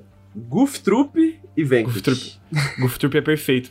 Eu- o, o segundo, Cara. em minha defesa, o segundo que eu estaria seria Goof Troop. Mas o Vanquish eu não, eu não joguei ainda. Isso, é o Nakamura. Vanquish é muito. Mano, Vanquish é muito interessante, mano. Eu joguei. Vanquish é maravilhoso. Eu joguei recentemente, velho. E eu fiquei, caralho, esse jogo aqui ainda no 2020 não, não tá aí ainda, não, mano. Tipo, tá ligado? A questão de como o jogo usa movimentos. Acho que você ia gostar, Lucas. De certa forma, me lembra do Eternal, no sentido de que você nunca para. Nunca você para, nunca né? tá parado. Eu comecei a jogar, mas eu não. Eu sei que ele é bem curtinho, mas eu parei, não, vou parar pra jogar quando eu tiver. puder focar nele, assim, né? Porque eu sei que ele é curto, daí eu foco nele pra zerar, mas eu ainda não. De fato, não, não, não, não joguei, não zerei ainda. Não, pô, então joga em live. Cobrem ele aí. Co- Eu queria deixar, queria deixar a nota de repúdio. Que? Lá vem. Uma nota de repúdio ao EGA. Vocês conhecem como Caio do Nautilus, porque eu nunca vou esquecer. Quando ele zerou o Vanquish, ele mandou a foto dos- das estatísticas dele. Ele passou mais de 40% do Vanquish no cover. Isso é um absurdo naquele jogo. Isso é um absurdo. Como assim, mano? Como Não assim? façam isso. Quem não jogou ainda, não façam isso. Não façam isso. Não joguem, não é Gears, não é Gears. Mas, só pra complementar, pra quem não sabe, o Shinji Mikami deu uma entrevista que ele falou que ele, quando eles começaram o Evil Within, o nome do projeto era Noah, codinome do projeto, né? Mas virou outra coisa e aí, tipo, não era o projeto dos sonhos dele. Ele, ele, porque ele falou já que ele não queria voltar a dirigir jogos, né? Ele ia trabalhar como produtor e, tipo, fomentar ali o pessoal da Tango. Mas ele deu um parênteses, ele falou, se eu pudesse aplicar o conceito original que eu tinha pro Devil Within, o Noah, em um jogo, fazer da forma que, que eu visualizei, envisionei ali, eu voltaria a dirigir um jogo. Então, assim, tá aí. Não tem porquê não, não dar o cheque. Pega aí, ó, mano. Pega aí, faz o jogo que tu quer e dá-lhe pau, porque o, o, o Shinji Mikami é muito brabo. Ele já fez muito jogo foda, né? É muito importante para a Microsoft também que ele e, os, e a Tango se saiam bem ali como um sinal para outros estúdios japoneses, já que eles querem expandir a presença lá, né? eles querem expandir a presença. Porque ele- eles têm um histórico muito ruim. Eu não digo nem comercialmente, que é ruim mesmo, né? Mas de parcerias, né? De parce- a quantidade de jogo cancelado, né? Que eles têm lá. Uhum. Inclusive, teve aquele. eu Esqueci o nome do jogo, que ia ter um MMO da Level 5. É o True Fantasy. True assim. Fantasy Online, era isso? Lá É, no que- primeiro Xbox. Aí eles cancelaram e o. Esqueci o nome dele lá, o, o principal diretor lá, presidente da Level 5, falou que ele nunca mais ia trabalhar com a Microsoft. Vocês podem lá ver. Nenhum jogo da Nenhum Level jogo 5 lá saiu para Xbox. né? Nada. O cara nunca quis saber mais. Entendeu? Então queimou muito. Teve o, o, o Scalebound, teve vários outros assim. Então. Uhum, Eles têm que mostrar que eles vão fazer o- a coisa direito lá. Até porque Se eles querem expandir, né? ficou até um pouco. Não que tenha sido essa a intenção, mas ficou meio, meio ameaçador, né? Tipo, ah, esse é só o nosso primeiro passo no Japão. É, porra, vamos, vamos comprar o Ficou- Japão, caralho. Tá vindo, tá vindo mais coisa aí, né? Já tem boato há muito tempo, né? Mas. Uhum. Aliás, a própria Level 5 talvez torne um alvo, ironicamente, mas, enfim. Tá aí, eu, eu acho que é isso, mano. Eu acho que a gente pode especular bastante, mas eu sinto que a gente vai ter uma, uma, uma ideia mais sólida de como eles vão funcionar dentro da Microsoft pra metade do ano, que vai ter esse evento. Eu imagino que vão ter jogos anunciados. é. Eu, eu imagino que vão mostrar, inclusive, Starfield, aí metade do ano aí a gente vai ver esse lance de Aham. exclusividade também, com, com clareza, né? Tipo, ah, realmente isso vai ser ou não. Vou especular que sim, mas a gente não tem certeza porque às vezes dá brecha pra não ser ali, né? Mas é isso. É, recomendo de novo, fica aí minha recomendação de jogar os jogos, especialmente da Arcane. Doom Eternal também tá no Game Pass e é espetacular. Se tem o Game Pass um tempo que não jogar. Eu sinto que o 2016 eu acho que eles tiraram porque tava na PS Now. Saiu do Game Pass, eu acho que entrou na PS Plus, certo? Volta depois, né? da PS, PS Now, que é aquele serviço de assinatura da Sony. Imagino que volta depois. É, tem uma, uma parada ali que o pessoal tá comentando muito no chat. Parada que o pessoal tá falando, pô, eu quero um Fallout do Obsidian, eu quero não sei o que da Exile. É, A Microsoft tem essa filosofia, né, por enquanto, de não, não balançar o barco. E a ZeniMax sempre foi muito. É, Precioso, precioso. é muito muito preciosista com essas com Fallout e com Elder Scrolls, né? Tanto que Elder Scrolls principalmente, né? ninguém mais encosta. O Fallout ainda te- teve o 76, mas ainda assim o, estúdio principal se envolveu. A InXile tem um, um RPG muito ambicioso aí que eles já estão fazendo. A Obsidian tem o Outer World 2 e o Avowed. Então mesmo que eles quisessem e pudessem, pelos próximos 3, 4, talvez 5 anos eles já estão ocupados. E eu acho que a Microsoft não ia chegar agora no começo, logo de comprar a ZeniMax falar, ó, tá aqui, esse aqui é o teu bebê, entre aspas, né? Vou botar pra um outro estúdio nosso usar aqui. Eu acho que eles não vão fazer isso agora. Depois de 5 anos, talvez eles passem a olhar isso, dependendo de como a ZeniMax saiu. Uma- coisa que eu espero que eles façam, pelo menos, já que a, Arkane também tem um trabalho aí ajudando a Machine Games, né? Pô, podiam puxar uma galera da Arkane pra melhorar o combate do Elder Scrolls, né? No próximo. Isso aí seria um puta adianto. Seria, porque realmente o combate. O combate no geral dos jogos da Bethesda é meio, meio capenga, né? Digamos assim. Vale lembrar também, falaram no chat, o Devotion voltou a ficar disponível dentro de uma loja da, A própria Red Candle, né? da própria Red Candle, então eles estão vendendo Devotion. O Detention ainda tá disponível no Steam, né? Que é o outro jogo, então esse não saiu, mas o Devotion, pra quem tá interessado, tá disponível. Eu recomendo, é um jogo incrível, é muito bom mesmo, é um baita jogaço, então fica a minha recomendação aí. Tem um vídeo ensaio no canal, mas com spoilers, então eu recomendo primeiro jogar pra depois assistir ele. Mas fica a minha recomendação aí. Espero que faça sucesso dentro dessa loja deles, por mais que, independentemente do que acho que aconteceu ali foi um exagero, né? Tipo, ter tirado tudo e ah, o nível que chegou pra uma coisa ali que ficou no, no- de um desenvolvedor que ele tinha deixado dentro do jogo foi, eu, eu acho meio absurdo. Mas é, tá em dólar, né? Então é complicado. Mas eu acho que é isso. Eu queria lembrar que o Nautilus é financiado coletivamente, então se você curte o projeto, você curte esses podcasts, considerem apoiar em apoia.se barra Nautilus ou picpay.me barra canal Nautilus. Todo o apoio faz uma diferença gigantesca. Para além disso, a gente tá com essas metas diárias de subs, a gente tá quase batendo aqui nesse podcast aqui. Faltam três subs, mas é, se você assina o Amazon Prime, fica o meu apelo pra vir é, aqui mandar um primezinho pro Nautilus. Esses subs estão fazendo muita diferença, uma diferença monetária muito grande pro canal. Então considerem dar um sub pro Nautilus. Então, se você tá escutando no feed, fica o meu convite pra vir twitch.tv barra Nautilus Link. É, a gente faz os café com videogames toda segunda às nove e meia da manhã. Periscópio todas as quintas, 8 horas, 8 e meia da noite. E todo dia tem live. Então tem a gente jogando vários jogos, conversando sobre vídeos que a gente fez e outras lives especiais. Então sigam a gente em twitch.tv barra Nautilus Link. Muito obrigado para as 330 pessoas, bateu 340, quase 350 hoje. Muito obrigado por todo mundo que estava acompanhando o Café com Videogames. Sempre muito bom aí estar batendo um papo aí, trocando uma ideia, trazendo notícias pra vocês. E a gente estará de volta segunda que vem, no dia 22, a gente estará de volta pra conversar sobre mais videogames com vocês. Então é isso.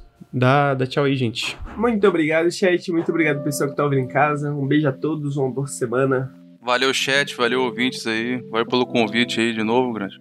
Tamo que aí. isso. Tamo junto. Enfim, tchau. Beijos. Falou.